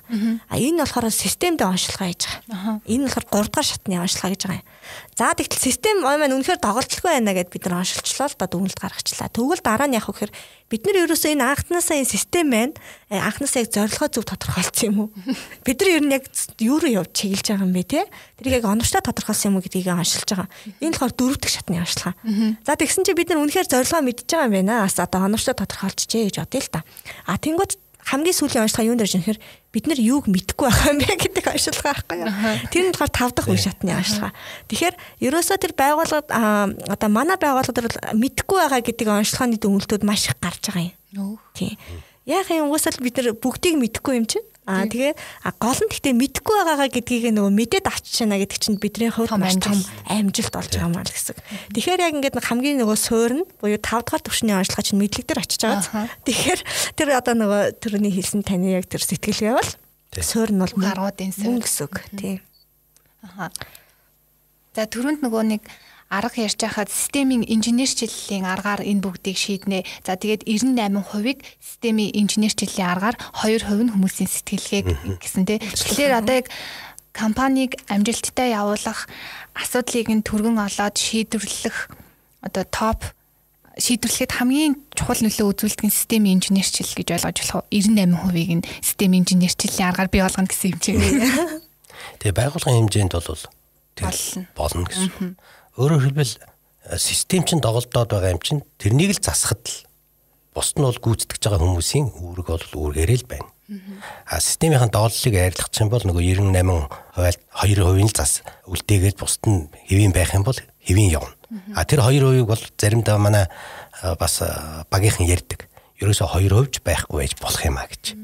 Тийм учраас системийн инженерчлэлээр байгууллага сайжруулж болно л гэсэн. Аха. Тэгээд тэр нөгөө 2% яагаад байж болохгүй байх гэж бид нар дүнсэн бэ гэхээр а ерөөсөө систем нь өөрөө төгс систем юм бол одоо тэр 2% буюу асуудал үүсгэх тэр хүмүүсийг бүр анханасаа тэр системдээ оруулахгүй юм биш үү гэдэг тийм төгөлтэй хийж байгаа юм л та. Хин ч ороод ажилласан тэр системийн дагуу яваал бүх зөвс өгдөндөө шууд хөвчдөг л гэсэн үг үү тийм. Тийм. Тэгвэл мэдээж хэрэг байгууллага бол хизээч төгс систем бол болохгүй юм байна гэдгийг бол бид нар бол ойлгож байгаа. А яагаад гэвэл нөгөө систем нь бас дотроо нөгөө нэг амьд систем, амьгүй систем гэж хоёр янздаг. Аа тэгэхээр байгууллага өөрөө амьд систем болж байгаа. Аа хэрэв одоо компьютер зурагт гэх юм бол амьгүй систем бол бид нэр тоглолоо гаргаад тэрийгэ буцаад засаж залруулахад маш хялбар болж байгаа. Аа гэтэл нөх хүн оролцоотой систем, хүнээс бүрдсэн систем болчоор тэр байгууллагыг бүрдүүлж байгаа хүмүүс мань өөрсдөө бас тусдаа систем болчихж байгаа. Тэгэхээр нөө илүү нөө комплексити буюу маш төвөгтэй одоо тэр системийг үүсгэж байгаа гэсэн. Тийм болохоор бид нэр хүнээс одоо гарах алдааг нь одоо бууруулахын тулд хамгийн бага хэмжээнд байлгахын тулд хамгийн чадах хэмжээгээр байгууллагын тогтолцоогоо хийчихэ гэж байгаа. Тийм. Системээ зөв болгоод ажилчид нь нэгдсэн ойлголттой боллоо. Иний дараа дахиад хэдүүлээ хүмүүсийн дотгошоо нь илүү өндөйвэл хүмүүс нь өөрсдөө анханасаа ойлгоцсон ч гэсэн тэрийг хийх хүсэлгүй ч юм уу ажилчдын хандлага гэж байгаа шүү дээ. Тэгэхээр анханасаа тийм буруу хандлагатай ажилчид байвал тэрийг яах хэрэгтэй юм бэ? За наа чи бас гоё асуулт байна. Яагаад тэгэхээр хандлага гэдэг бас түрүүнийг дахиад дуртаад байсан шүү дээ. Тэгээ бид нар хандлага гэж юу юм бэ гэдгийг тодорхойлсон. А юу гэхээр одоо ингээд нөө бид нар сошиал дээр ч гэсэн ингээд харж хахад хүмүүс нөө хандлага хандлага гэл маш их ярьдаг шүү дээ тий. А сөрөг хандлагатай хүн, эерэг хандлагатай хүн гэл тий. Яг үндэ бол бид нар ямар дүгнэлт хийсэн бэ гэхээр сөрөг хандлагатай хүн гэж юу ч байхгүй байна угийн сөрөг хандлагатай хүн гэж байхгүй. Угийн эерэг хандлагатай хүн ч гэж байхгүй. А яагаад ямар нөхцөлд тэр хүн сөрөг хандлага гаргаад байгаа юм бэ гэдэг л асуудал ярьж байгаа. Тэр сөрөг хандлага гарах одоо шалтгаан нь тухайн одоо хүний нөгөө нөхцөл байдал, тухайн нөхцөл байдалд тухайн хүний магадгүй хэрэгцээг нь хангахгүй. Эсвэл тэр хүний одоо нөгөө сэтгэлгээ үзэл бодолтой нийцэхгүй тохиолдолд тэр хүн одоо нөгөө эсэргүүцэх хэлбэрээр ч юм уу те а сөрөг хандлага гаргаж байгаа сөрөг хандлага гаргаж байгаа. Гэтэл тэр хүн магадгүй тухайн байгууллагын систем тогтолцоо маань одоо маш их доголдолтой байгаад нөгөө өмнө тэр доголтыг нь олж харчаад энэ доголтлыг нь засъя гэж тэр хүн хэлж байгаа нь зарим хүмүүс сөрөг хандлагатай юм шиг харагдаж болно шүү дээ. Гэтэл нөгөө өмнө илүү системээ сайжруулах гэж байгаа л уг нь бол санаа байгаа шүү дээ. Тэгэхээр сөрөг хандлага гаргаж байгаа болго маань өөрөө бас буруу зүйл биш болчиход байна гэсэн байгууллага дээр. За тэгээд а яаж одоо нөгөө тэр байгууллагад мэдээж хэрэг байнгын эсэргүүцэлтэй бид нар тулгараад байгууллагад тулгархыг хүсэхгүй шүү дээ тий. Бүгдээрээ хоорондоо эвтэй найртай зорилго руугаа чиглэж ажилламаар байна тийм үү. А тэгвэл тэгж ажиллахын тулд ерөөсөө тэр байгууллагын тогтолцоо маань а тэр ажилтнууд яагаад ажиллаж байгаа юм бэ гэдэг тэр зүйл байгаа даа. Тэгэхээр байгууллага дээр ерөөсөө хүмүүс хэрэгцээг хангах гэж ажиллаж байгаа. Тэгэхээр а тэр тухайн байгууллагын тогтолцоонд тэр альва тэр байгууллагад нэгдэж байгаа оролцогч талуудын хэрэгцээг хангах. Тийм тогтолцоо байх хэрэгтэй. Өөрийнх нь хэрэгцээг нь хангаалал нөгөө хүмүүс тэр байгууллагад ажиллах юм билээ л дээ хэрэгцээг нь хангахгүй болоод эрэнгүүт хэрэгцээг нь хангах өөр арга замыг эрэлхийлэл хайгаад явчихна гэсэн үг.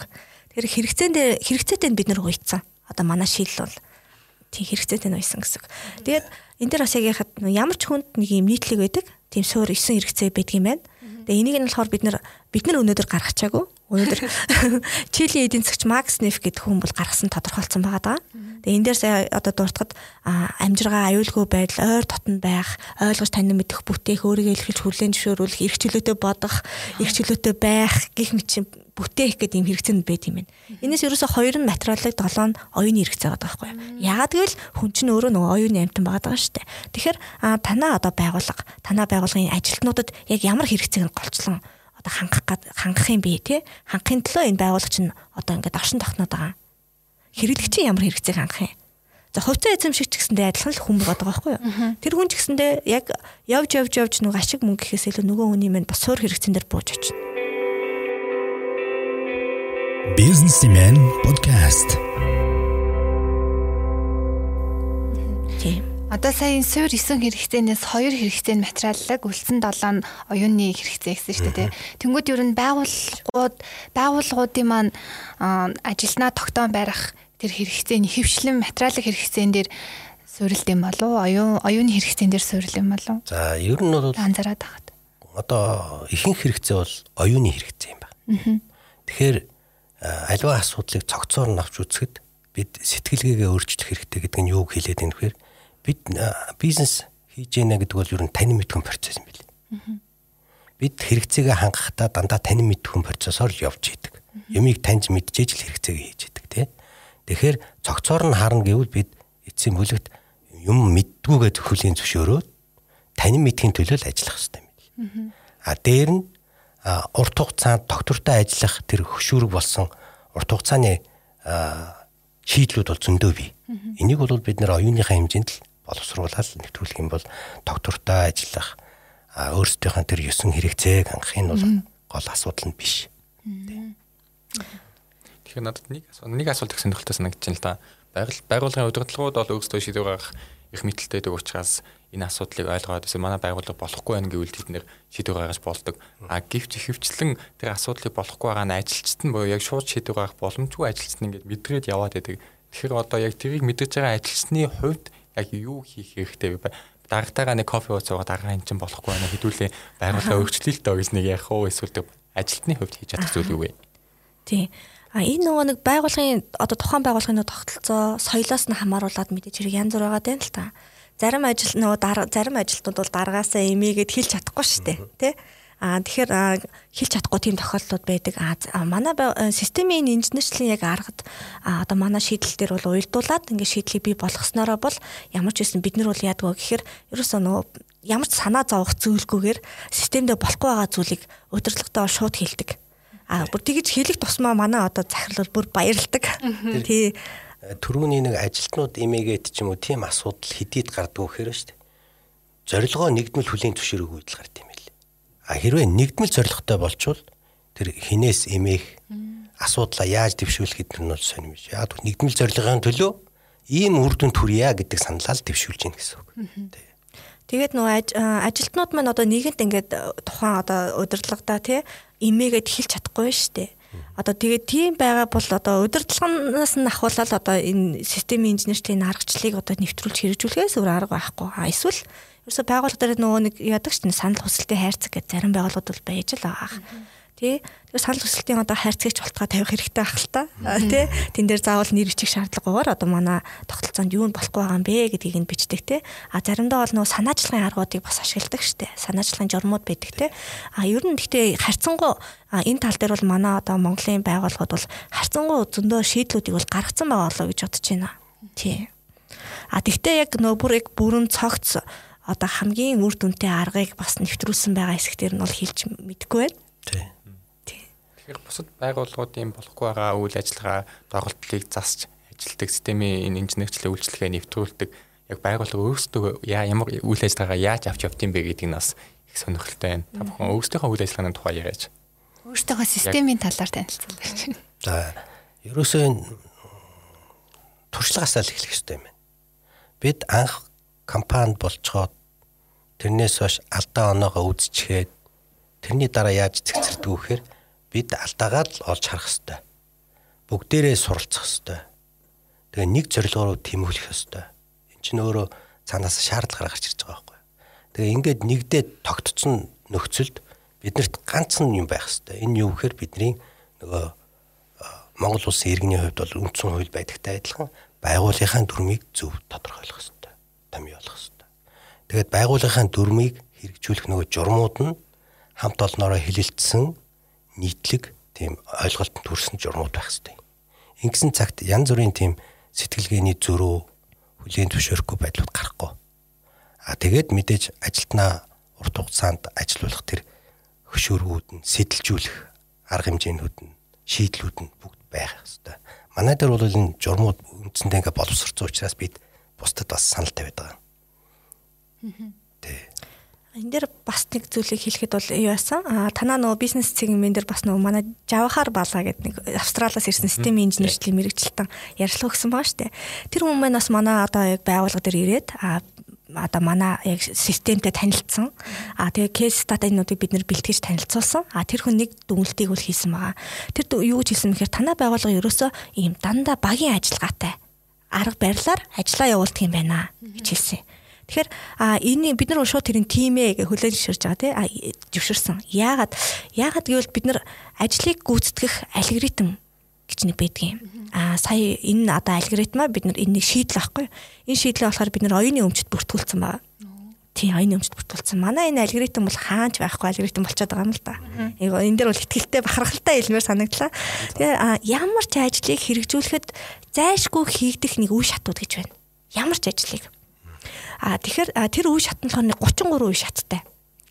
За тэгээд тэр 33 үе шатаар бүх ажлыг одоо тэр байгууллага дээр хэрэгжүүлж байгаа бүх ажлыг бүх ажилтан ашиглаж хэрэгжүүлж идэг гэсэн үг. Тэгэхээр а тэр 33 үе шат нь яг юун дээр одоо үндэслээд бид нар тэр нэг 33 үе шат буюу ажил гүйцэтгэх алгоритмыг гаргасан юм бэ гэхээр ерөөсөө хүний сэтгэлгээний алгоритм буюу одоо ямар ч хүний те нөө сэтгэх алгоритм гэж байгаа. Тэр алгоритм дээр суурлуулаа, суурлаад тохируулж гаргасан байхгүй юу. Тэгэхээр ерөнхий үе шатыг зур дурдж хэлэхэд ямар ч ажлыг хийхэд ерөөсөө зорилгоо тодорхойлдог байх хэвээр. За дараа нь тэр зорилгыг хэрэгжүүлэхэд бол биднэрт ямар мэдээлэл шаардлагатай юм бэ гэдэг мэдээлэлээ цуглуулдаг байх хэвээр. За нөгөө цуглуулсан мэдээллүүдээ боловсруулалт хийн. Боловсруулалт хийснийхаа үндсэн дээр дүнэлтүүдийг гаргаж байгаа. За тэгээ дүнэлтэн дээр үнслээд бид нар цаашид юу хийх юм бэ гэдэг төлөвлөгөөгөө гаргаад тэгээ тэрийг хэрэгжүүлээд хэрэгжүүлснийхаа дараа дахиад дүнэлтүүдийг гаргаад цаашид юу хийх юм бэ гэдэг дараагийн ажлынхаа зорилгыг тодорхойлж. Яг ингээд нэг юм ерөнхий ЗТ МЦБ гэж бид нэрлэлсэн. Тэгээ ийм ерөнхий 6 уушат байдаг. Дахиад зорилго тодорхойлох гэдэг ерөнхий уушат шатман дотроо дахиад задарч байгаа юм л да. Дахиад 9 уушат шатанд хуваагдаж байгаа жишээлбэл. Яг энэ алгоритмаар явдаг гэсэн. Инхээр а нөгөө сэтгэлгээний алгоритм дээр суурилсан ийм ажлыг гүйцэтгэх алгоритм учраас манай байгууллагын бүх ажилтнууд яад вөхөр байнгын нөгөө ойлгож танин мэдих харагцыг бол маш сайн хангадаг. Тэгээд тэр үе шат дотор нь болохоор юу гэдэг вэхээр дандаа нөгөө багийнхантайгаа хилцэж ойлголтоо нэгтгэх гэдэг үе шатууд байдаг байхгүй юу? Тий. За зорилго тодорхойллоо гэж бодоход тэр зорилгоо заавал тодорхой нөгөө тэр ажлыг хэрэгжүүлэхтэй холбоотой багийнхаа хүмүүстэйгээ ойлголтоо нэгтгэх хэрэгтэй. Тэгжээж дараагийнхаа үе шат руу орох хэрэгтэй. Ойлголт нэг болоогүй тохиолдолд мэдээлэл цуглуулах үе шат руугаа орохгүй. гэдэг. Тийм байдлаар хэрэгжүүлдэг байхгүй. Одоо ингэ сансаад ахаар одоо юу гэмдэ хитрхи дүрм журамтай юм шиг бас хүмүүс сонсогдож магадгүй те. А тэнгуү төрөний хэлсэн нөгөө нэг generation Z үеийнхэн маань шал ондоо штэ. Юу дүрм журам хүү хаа гэж орж ирэл. Ажиллаа хийчихэл эсвэл баг ирж хийхгүй ч юм уу те. Юу тэр систем юу дүрм журам гэдэг Тэгэхээр энэ тал дээр ер нь тэр одоо одоо яг зохиосон тэр ажил гүйцэтгэх алгоритм тэр 40 хэв шинж 240 шалгуурын тэр generation Z Z-д зориулж өөрчлөх үү гэж. Энэ энэ дээр би нэг юм хэлээ. Тэр түрүүн сэтгэлгээний алгоритм гэдэг чинь өөрөөсөө бид нар цаасан дээр буулгаагүй болохоос бидний оюуны дархинд бол байж идэг гэдэг байхгүй. Тэрнийг бид нар буулгацсан байхгүй. Алдаагүй хийхин тулд яавал зохилтой вэ гэд цаасан дээр буулгаад гаргацсан болохоос биш хүн нэг үйлдэл хийхдээ заавал тэр хийдэг. А манайхан яд үхээр хэлбэрчлээ авчиад товчлоод байдагтаа л алдаа гаргаад байдаг байхгүй. Шатын өнгөрөөгөө л тий төрүүлж шийдэл хурдан юм аа хийх гээл энэ дэр алдаа гардаг байхгүй. Тэгэхээр хүн алдаагүй л ажиллая. Зорилгоо биелүүлэх гэвэл дагахаа сур арга. Альва зүйл зарчим байх хэрэгтэй. Тэр зарчимгүй альва бизнес гэж байхгүй шүү дээ. Одоо хуучин тогтолцоогоор дампуурсан компаниуд зарчимгүйгээсээ дампуурсан байна. Яадгүй найз нөхдүүд компани байгуулдаг. Тэгээ хоорондоо зүтгээд ажиллаж итэл нэг юм хийдэг нэг нь хийхгүй болохоор яах вэ? Тэгээл нөгөө зарчим алдагдаад л салж байгаа. Тэгэхээр энэ бол зарчимтай байх хэвээр. Нөгөө системийнхэн үндсэн зорилготой нийцэж явах хэрэгтэй. Бас нэг generation Z гэж хэлэхэд манай байгууллагын одоо энэ шийдлээ шүү дээ. Манай системд залуу харин generation Z-ийнх маань бүр илүү харин тохироод байгаа. Тийм үү те. Яагаад тэгэхээр одоо дөнгөж төгссөн оюутан залуучууд маань а одоо яг шинэхэн нөгөө цагаан цаасаараа орж ирж байгаа байхгүй юу. Тэгэхээр ерөөсөө бидний одоо танилцуулж одоо манай мөрдөж байгаа нөгөө шийдлүүд маань маш нөгөө цэгцтэй уялдаатаагаар хийсэн тийм дүрм журм байгаа. Тэн нэг хит их дүрм журм шийдэл ерөөсөө байхгүй.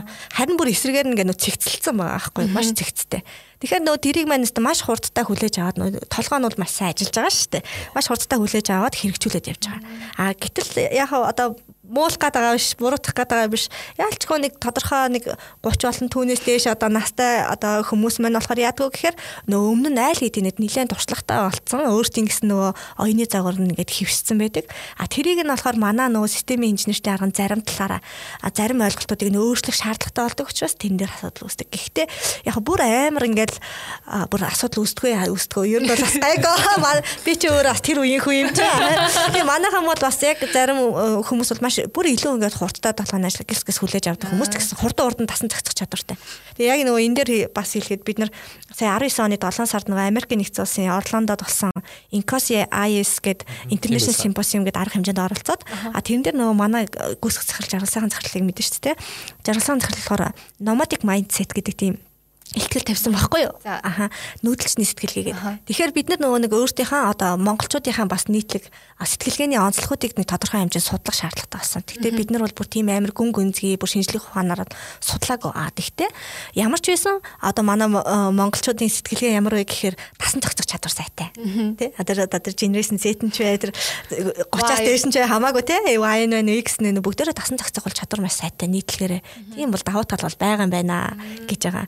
Аа тэгтэл тэгээд нөгөө талаас нь аваад үзэхээр нөгөө сул тал нь юу вэ гэдээ аваад үзэнгөт болохоор маш их ерөнхийлдэг. Альва зүйлийг одоо ерөнхийгээр ерөнхийлж их хурдтай хурдтай сэтгэдэг болооч тэр нь жоохон альва дэр нэг ойлголтынхаа нарийн ширүүнээр нь ороогүй жоохон ерөнхий ойлголттой ингээд явж байдаг ч тийм маш замбраагүй нэг тийм имэг цэцгүй сэтгэлгээтэй юм байна гэдэг тийм дүгнэлтийг бид нар хийсэн байхгүй юу. Тий. Яг асуугч ирсэн Монгол хүмүүсийн сэтгэлгээний онцлог гэх. Тийм шүү. Яг ажил гүйцэтгэх хөг дагаад надад хүмүүс тун хэрэгтэй их оновчтой зүйл санагдлаа. Одоо тайдын яриг сонсож байгаа надад шууд шинүүд орж иж байгаа байхгүй юу? Чи бидэд ингээд шууд машина байгаад явцдаг. Гэтэ машина байгаад явахын өмнө дугуун зүгээр ээ нөө эдрийг шалгаад зөв машин барьж байгаа гэдэг шатаа бодох. Одоо инээдтэй жишээ хэлэхэд 0 орвол би засчаад дараа нь 0-ын цас байна уу гэд дараа нь боддоо шүү дээ. Би чи эхлээд 0-ын цасаа шалах хэрэгтэй байсан юм би. Тэгээ дараа нь ойлгоод хэмжлээ. Бас манай ажил дээр нэг инээдтэй гарч ирсэн юм. Яг манай нэг сэтгүүлч өмнө үндэсний телевизэд ажил ажилд орсон юм байна. Дөнгөж шинээр ороод тэгэл нэг сурвалжлага нь яв гэсэн чинь сандраал заа гэж шууд гараа явцсан. Тэгсэн чинь хойноос нь залгаж байгаа байхгүй. Хүчиж одоо сурвалжлаганд явах чиж энэ камерын хүмүүн юм авч явахгүй ганцаараа явцдаг одоо яадаг хөөхт вэ гэсэн чинь манай нөгөө сандраа заа гэж зүгээр ямар ч камер камера дагуулахгүй зүгээр яваа байхгүй юу. Гэхдээ яг нөгөө нэг сонины ч юм уу сэтгүүлийн аа тэгээд нөгөө нэг FM-ийн интер сурвалжлагч байсан бол бас яг гэсэн телевизийн сурвалжлагч хүн камергүй тэгээд зураглаачгүй ганцаараа явсан. За дээр би нэг бас нэг жишээ хэлчихье. Түрүүн их олон журам яриад байна тийм үү? Их олон журамдаа гэж бодох үедээ а гэтэл бол энэ тийм олон журам биш юм ба. Манайд бол ерөөсөө нэг 7 8 журам л байдаг. А гэтэл манайд нэг үйлчлэгээ үзүүлсэн үйлчлэгээ авсан компани байгаа. Тэднийх яасан гэхээр ISO 9001-ийг нэвтрүүлсэн байхгүй. ISO 9001 дээр яадаг вэ гэхээр 200-аад байх ёстой байдаг. 294 байсан баха. Тий, тэр байх ёстойг нь бий болгохын тулд 200 гаруй журам гаргацсан байна.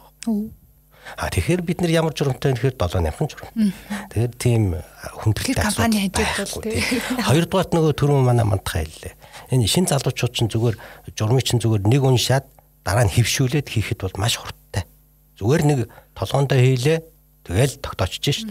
За магадгүй бас хажуугаар нь яриад нэлээд настайчууд тогтоодгүй гэхдээ а настайчууд ч гэсэн зарчмаал барина. Тийм учраас журмаас татгалзаж болохгүй л гэж хэлэх гэж. Ааха тэгээ яг бас тий энэ дээр нэг нэмж хэлэхэд ингэж байгаа. Нөгөө нэг өөрчлөгдөх бүрэн боломжтой. Ямар ч насны эсэ бүгд сэтгэлгээ нь өөрчлөх боломж байгаа. А тэр сэтгэлгээг нь өөрчлөх тэр нэг сэдлийн өгөх хэрэгтэй. Сэдлийн юугаараа өгөх гэхээр бид нар түр нөгөө хэрэгцэн дээр уйцсан. Одоо э, сүүлийн үеийн ингээ залуучууд бол англи хэлгүй одоо залуучууд бол маш цөөхөн болчиход байна гэж байгаа. Одоо манай байгууллагад орж ирж байгаа залуучуудыг хараад. Тэгтэл одоо тэр тухайн байгууллага тодорхой ингээд нэг туршлагатай ажилтнууд нь байлаа гэж бодоход нэг англиний мэдлэггүй байлаа гэж бодоход тэр хүн тэр байгууллагад байгууллагын зорилгыг харцсан. Өөрийнхөө зорилгыг харцсан өөрийнх нь зорилгон төр байгууллагын зорилгод нийцсэн. Өөрт нь тэр байгууллагад ажиллах үнэхээр хэрэгтэй байгаа. Өөрөө үнэхээр тэрийг хүсэж байгаа бол тэр хүн яах вэ гэхээр тэр одоо дасан зохицох шаардлагатай болж байгаа. Тэгэхээр заавал өөрчлөгдөх ёстой гэдгийг өөрөө ойлгоод өөрөө хичээж байгаа. А тэгтэл тэр байгууллагын зорилго нөгөө хүний зорилготой нийцэхгүй хэрэгцээг нь хангахгүй те эсвэл одоо нөгөө цэгцгүй те нэг ийм тогтолцоонд бол хүн бол хичээ өөрчлөгдөөрэй гэж ерөөсөө нэг хичээх сэтэл нь бол төрөхгүй шүү дээ. Зүгээр тогтмол цалингаа аваад ажиллаад явж ич гэдэг юм уу те гих мэтлэн тийм нөгөө хандлагыг бол гаргаад явж байгаа байхгүй тий. Эерэг хандлагатай гэдэг түрүү ярьж тий. Эерэг хандлагыг гаргаж байна гэдэг нь бас тийм сайн зүйл бас биш болчиход байна шүү дээ. Тэр байгуулга нь болж бүтггүй байгаа зүйл байгаа ч гэсэн нөгөө хүн чинь ингээд чимээгүй ингээд одоо өөрт нь болж ивэл гэсэн сэтгэлгээр тэр байгууллагад яваад иж болох байхгүй юу? Хичнээн мундаг чадвартай хүн байлаа гэж бодоход тэр мундаг чадвартай мэдлэгтэй хүн байсан ч гэсэн тэр байгууллага тэр мэдлэгээ ашиглахгүй байх боломжтой болчихж байгаа. Яг бол тэр тогтолцооноос нь хамаарат. Тэр тогтолцоо тэр хүний мэдлэг ур чадрыг бүрэн дүрэн ашиглах боломжийг нь өгсөн, олгосон, шаардсан тий тэр хэрэгцээтэй тийм тогтолцоо байх хэрэгтэй болчиход байгаа юм л да. Тэгэхээр ер нь энэ системийг бий болгох хэрвээ системтэй тэрэнд доголцсныг янзлан гингүүт нэг хоёр үзүүртэл юм шиг санагдлаа. Эхлээд бол одоо яг тэр нөгөө системийг бий болгохын тулд зөвхөн удирдлага ганцаараа биш байгууллага хамт олноороо тэрийг нэгдүгээрт ойлгож ээж сэтгэлгээг өөрчилж ээж нэвтрүүлэх нь. А тэгэж өөрчлөх гэнгүүт нөгөө нэг систем системгүй байсан ч гэсэн надад болж гинөө зорилго нь ингээд нийцгүй байсан ч гэсэн болж гинөө гэд яваад байгангууд бас нэг хэцүү. Тэгэхээр ингээд удирдлага өөрөө за нэгдүгээр удирдлага өөрөө те тэр бизнесийн эзэн тэр байгууллагын эзэн системийн эзэн өөрөө маш сайн бүр хичээж ээж бүр гүн сэтгэлээсээ энийг бүр хүсчээж цаашаад ингээд ажилчдаа хамтдаа ишээ дагуулах юм шиг санагдлаа. За энэ дээр яг хэлэхэд байна шүү дээ. Бас тийм амар хэцүү бүр те нэг ингээд э, асуудал бол биш. Одоо юу гэдгийг манай шийдлийг ингээд нэвтрүүлэх нь өөрөө нэг тийм маш том юм өндөр босхийг даваал те хийх зүйл бас бас биш биш болоод байгаа. Хамгийн гол нь яг бидний одоо шийдлийн давуу тал нь юу вэ гэхээр байгуулгын нэгдүгürt нь цогцоор нь хараад хоёрдугаарт ерөөсөө ийм их цэгцтэй болгож өгч байгаа. Түрүүн дээр нэг 200 журам 6 7 журам гэдгийн ялгаа нь юундаа байна вэ гэхээр журам олондоо биш журмын тэр заалтууд нь хоорондоо маш уялдаатай байх ёстой нөө хэв шинж нөө зүйл залтууд нь байх ёстой л илэрхийлж чинь гэсэн үг шүү дээ. Тэгэхээр бид нар бол тэр мэдээж хэрэг удирдлага хамгийн нэгдүгээр төлөмшөрөх ёстой бол тийм. Удирдлага бол өөрөө маш сайн ойлгож явах ёстой, хүлэмжшөрөөж манлайлах ёстой. Бид нар ч гэсэндээ тэр байгууллагад системийг инженерчлэхийн тулд удирдлагаас нь эхлээд бид нар яг ойлголтуудыг өгж үе шаттайгаар тий удирдлага нь ойлгож байж дараа нөгөө дараагийн одоо ажлын ажлыг багт гэж явна гэсэн үг. А удирдлага ойлгох ойлгосон байлаа гэж бодоход цаашаа ажилтнууд нь ойлгох гэдэг нь бол манай яг шийдлийг ингээд нөгөө уялдаатаагаар тэр нэг системийг бариад өчгөр хүсэн өсөөгүй одоо гарах гарцгүй ер нь бол яг ингээд юу тэр системдээ бол ажиллаад явна тасан цогцно. За тэгээд системийн яг нэг тийм юу байдаг л да нэг юм онлын нэг одоо зарчим байна тухайн одоо альва системд бол хэрэггүй одоо элемент бол угаасаа байх хэсгүй. Хэрэггүй элемент байх хэсгүй. Зарим үнэхээр одоо маш цөөхөн тохиолдолд яаж ийнү гэхээр тухайн байгууллагад одоо манай шийдлийг нэвтрүүлээ гэхэд а зарим хүмүүс үнэхээр дасан зогцож чадахгүй. Одоо эсвэл тодорхой нэлээд хугацаа шаардах гэдэг. Тэр хугацааг нэг давж чадахгүйгээр наан нь одоо ингэ шийдэл гаргаад энэ байгууллагаас одоо ажлаас гарах ч юм уу тийм тохиолдлууд байдаг. Аа бидний зарчим бол эхлээд заавал тэнд ажиллаж байгаа бүх хүмүүсийг а ерөөсөө өөртөө одоо болио гэхгүй бол тэр хүмүүсийг бол ерөөсөө байнгын ингээл эцэст нь хүртэл дасан зохицуулах ажлуудыг хийж нөгөө сэтгэлгээг нь өөрчлөх ажлуудыг хийх шийдлээ ойлгуулах те юу нь болохгүй нь юу нь ойлгохгүй та юуг нь одоо илүү сайжруулмаар байна гэдэг дээр нь бид нар байнгын одоо хамтарч ажиллах. Энэ өөрөө нөгөө стратегийн төвшүүлээд байгаа шүү дээ. Байнгын ингэж хамтарч ажиллах нөгөө одоо халамжилж те тэр байгууллага явах хэрэгтэй үнэхээр тэгээ тэгээд одоо тэр байгууллагад нөгөө манай шийдэлттэй зогцож чадахгүй байгаа бол одоо яалтай хэлээд л болж байгаа юм л да.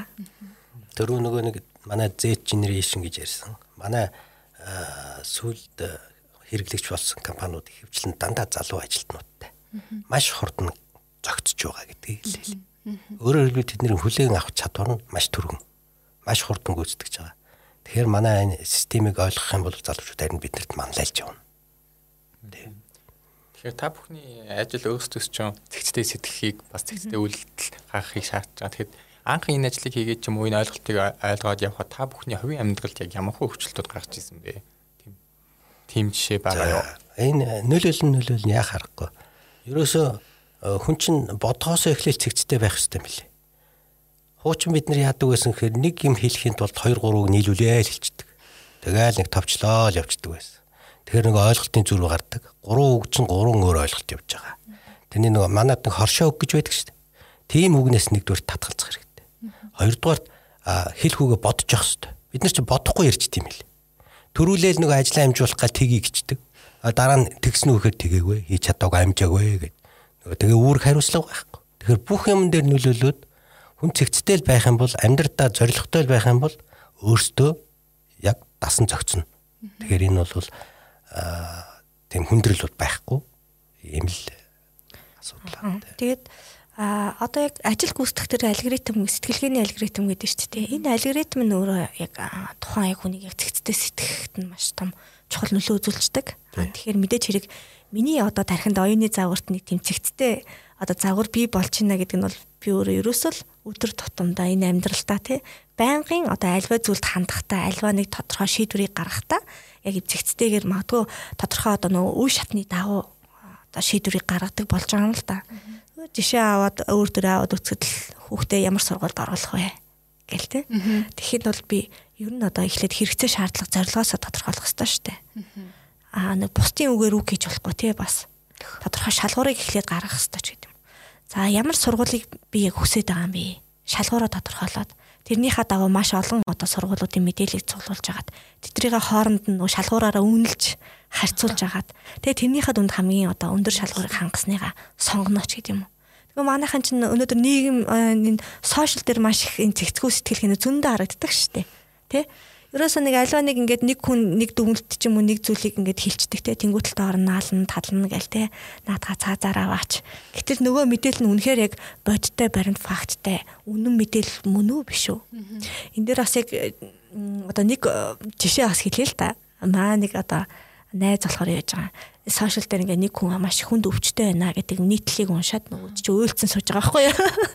Тэгээд чи яагаад уйлаад байгаа юм бэ гэж чигүй энэ одоо энэ хүн маш их одоо хүнд өвчтэй ингээд хүн би энэ хүнийг өрөвдөөд одоо ингээд мөшилжүүлт юм уу гэд. За чи тэгвэл одоо яг наадхаахаа мэдээллийг үнэн зөв гэдгийг чи яг шалгасан уу? Үнэхээр одоо муу юм уу? А мэдээч хэрэг үнэн мэдээлэлүүд бол зөндөө явж байгаа дээ. А чи наа чи яг үнэн юм уу гэдэг яг тухайн мэдэн дээр бол худлаа байсан байхгүй? Дараа шалгаад үтсэн чинь худлаа альж таарсан. Тэгэхээр тэр хүн зүгээр худлаа мэдээллийг уншаад тэнд ерөөсөө өөрийнхөө нэрийг бараад тэнд уйлцсан сууж байдаг ч юм уу те. Гэх мэтчлэн тэгэхээр амьдрал маш их нөлөөтэй. Маш чухал нөлөөтэй бүр. Тийм ба шүү бидний өдөр тутамдаа гаргадаг маш олон тийм сэтгэлгээний алдаанууд айгүйх байдаг баг. Тийм би сүүл нэг тийм хошин үг явж ирсэн нөгөө чин хасах мэдлэг нэн даан чадвар налга гэсэн.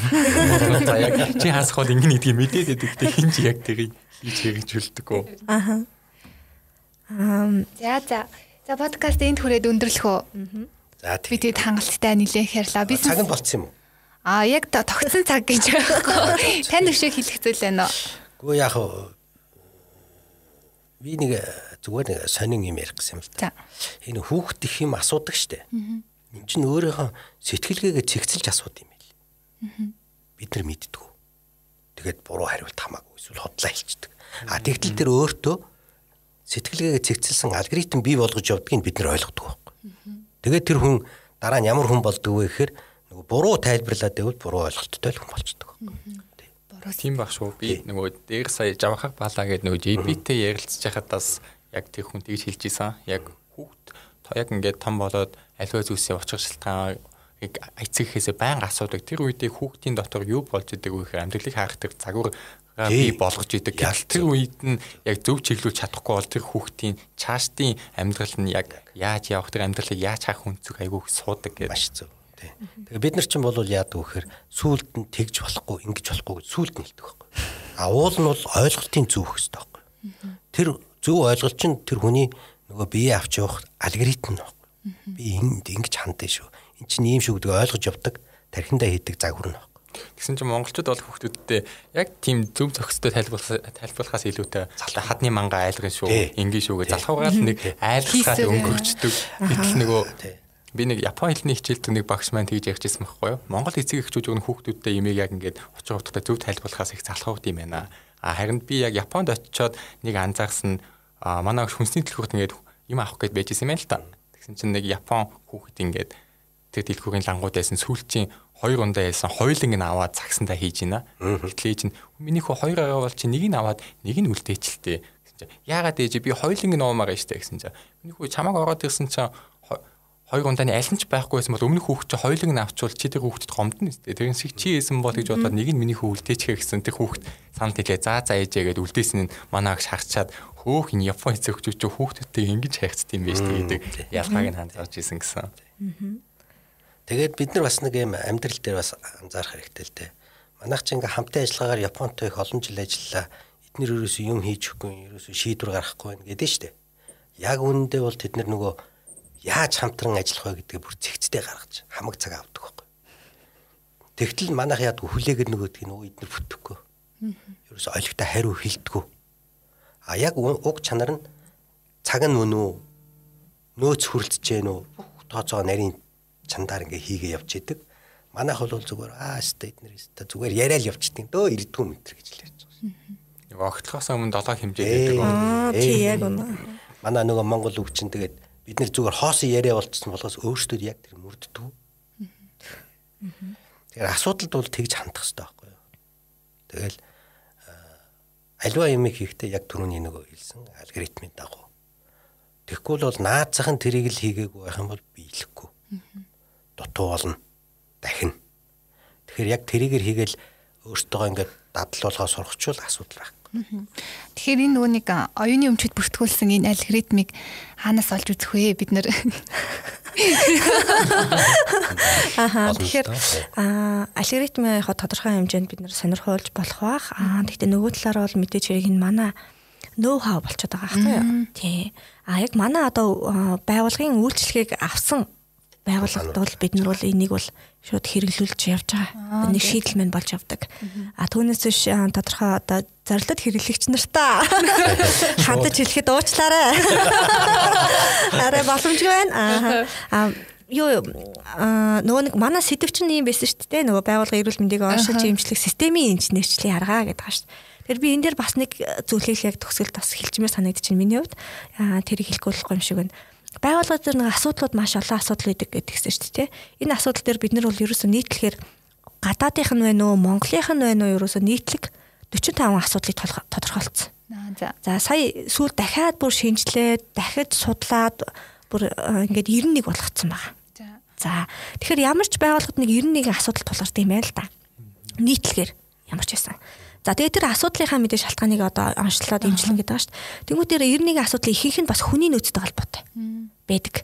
А тэгмүүд байгууллагууд хүний нөөцийн асуудал гингүүт яад гэхээр хүний нөөцийн зөвлөх хайгаа явчихдаг байхгүй. Хүний нөөцийн асуудлаа шийдэх гээд. А гítэл а одоо ажилтны шилжилт хөдөлгөөн удаан байх. Биш их байх. Уучлаарай тий ажилтны шилжилт хөдөлгөөн их байх тийм ээ. А эсвэл одоо байгууллагуудаар байнгын одоо маргаан хэрүүл маргаан гарах үйл ойлголцлууд гарах. Гэх мэтлэн хүний нөөцтэй холбоотой. Ажилтны бүтээмж буурах. А эдгээр асуудлуудын цаад суур шалтгааныг ингээд нөгөө гүнд нь онцлоод үзэхээр юу вэ гэхээр шалтгаан нь хүний нөөцийн ажилтан ч юм уу менежер газар нь ажиллаа хийх муу хийж байгаатай ерөөсө холбоотой ч байж болно холбоотой биш байж болно. Магадгүй тэр хүн дээрээ нөө хүнээс бүрдсэн систем учраас хүн дээрээ илрээд байгаа байхгүй нэг асуудал нь. А тэгтэл тэр асуудлын шалтгаан нь өөр одоо бусад газар хилтэс нэгжүүдэд тэр тоглолт нь байж болно гэсэн үг. Санхүүгийн газарт нь тоглолт хийж болно, маркетинг хийж болно, IT хийж болно тий. Эсвэл манайхан нөгөө нэг юм IT шийдэл аваад нэг сайхан өргөс авцсан юм шиг асуудал найрлцсан гэж бодоод идэг боловч гэтэл нөгөө IT шийдэл мэн болохоор яадгүй гэхээр ерөөсөө зүгээр тэр байгууллага дээр байгаа нөгөө шийдлүүдийг нь илүү одоо техник технологитой холбоод илүү хурдтай хүнээс гарах одоо алдаа тултлыг нь бууруулах тэр дата одоо мэдээллийн санг үүсгэх тий ийм зорилготой л одоо шийдэл байгаа байхгүй технологийн шийдэл гэдэг. А гих мэтчлэн. Тэгэхээр юу гэж хэлж гэнэ гэхээр ерөөсөө байгууллагаа системээр нь хараад аа одоо ихэнх байгууллагууд болохоор тулгарч байгаа нийтлэг асуудал нөгөө хүний нөөцийн асуудал байна гэж яриад байдаг байхгүй. Тэгэхээр хүний нөөцийн газар нэрэхээс илүү би өөрөө нөгөө хүний нөөцийн бас нэлээд олон жил ажилласан туршлагатай байхгүй. Хүний нөөцийн газар байж болох а гэтэл хүний нөөц нь хамаг чадлаараа ажиллаад ч нөгөө асуудал нь шийдэхгүй байх гэдэг шүү дээ шийдэхгүй байгаа юм. Тэгэхээр системээр нь хараа. А тэгэхээр манай системийн инженерчлэлийн аргын одоо гол онцлог давуу тал нь тэндээ байгаа. Цогцоор нь харах. Нөгөө байгууллагыг цогцоор нь харах тийм А нэг хүний нөөцийнхаа нэг ч хэсэг гэдэг чинь нэг одоо хүний биеэр ярих юм бол нэг хөл ч юм уу гар хэсгийг нь л эмчлээд байна шүү дээ. А ийм шийдлүүд өнөөдөр зөндөө олон байгаа. А нөгөө одоо ERP гэдэг юм уу те. А одоо нөгөө 5C нөгөө 5S Kaizen гэх ингээд олон шийдлүүд өнөөдөр хэрэгжиж байгаа. А энэ шийдлүүд мань болохоор яаж нөхөр яг хүний биеэр ярих юм бол тодорхой нэг хэсгийг л эмчлээд байна гэж байгаа. Энэ өөрөө нөгөө цогц биш уйлдаагүй шийдэл болоод байна гэсэн үг. Тэгэхээр цогц уйлдаатай шийдэл чухал болоод байна. А тэр шийдэл нь системийн инженерчлэн арга бол яалтчгүй муу юм а. А тэр нь бол одоо тус компани шийдэл байх заавал албагүй тий. А гэхдээ ямар ч үсэн системээр харж тэр системийн онолд тулгуурсан ийм шийдэл байх хэвээр гэж ил одоо хэлмээр да. Илгэж байгаа шинж тэмдгээд авах гээд байгаа биш яг цаат үндсийг олж системээр шийдэх хэрэгтэй гэдгийг хэлээд байгаа. Тийм. За за.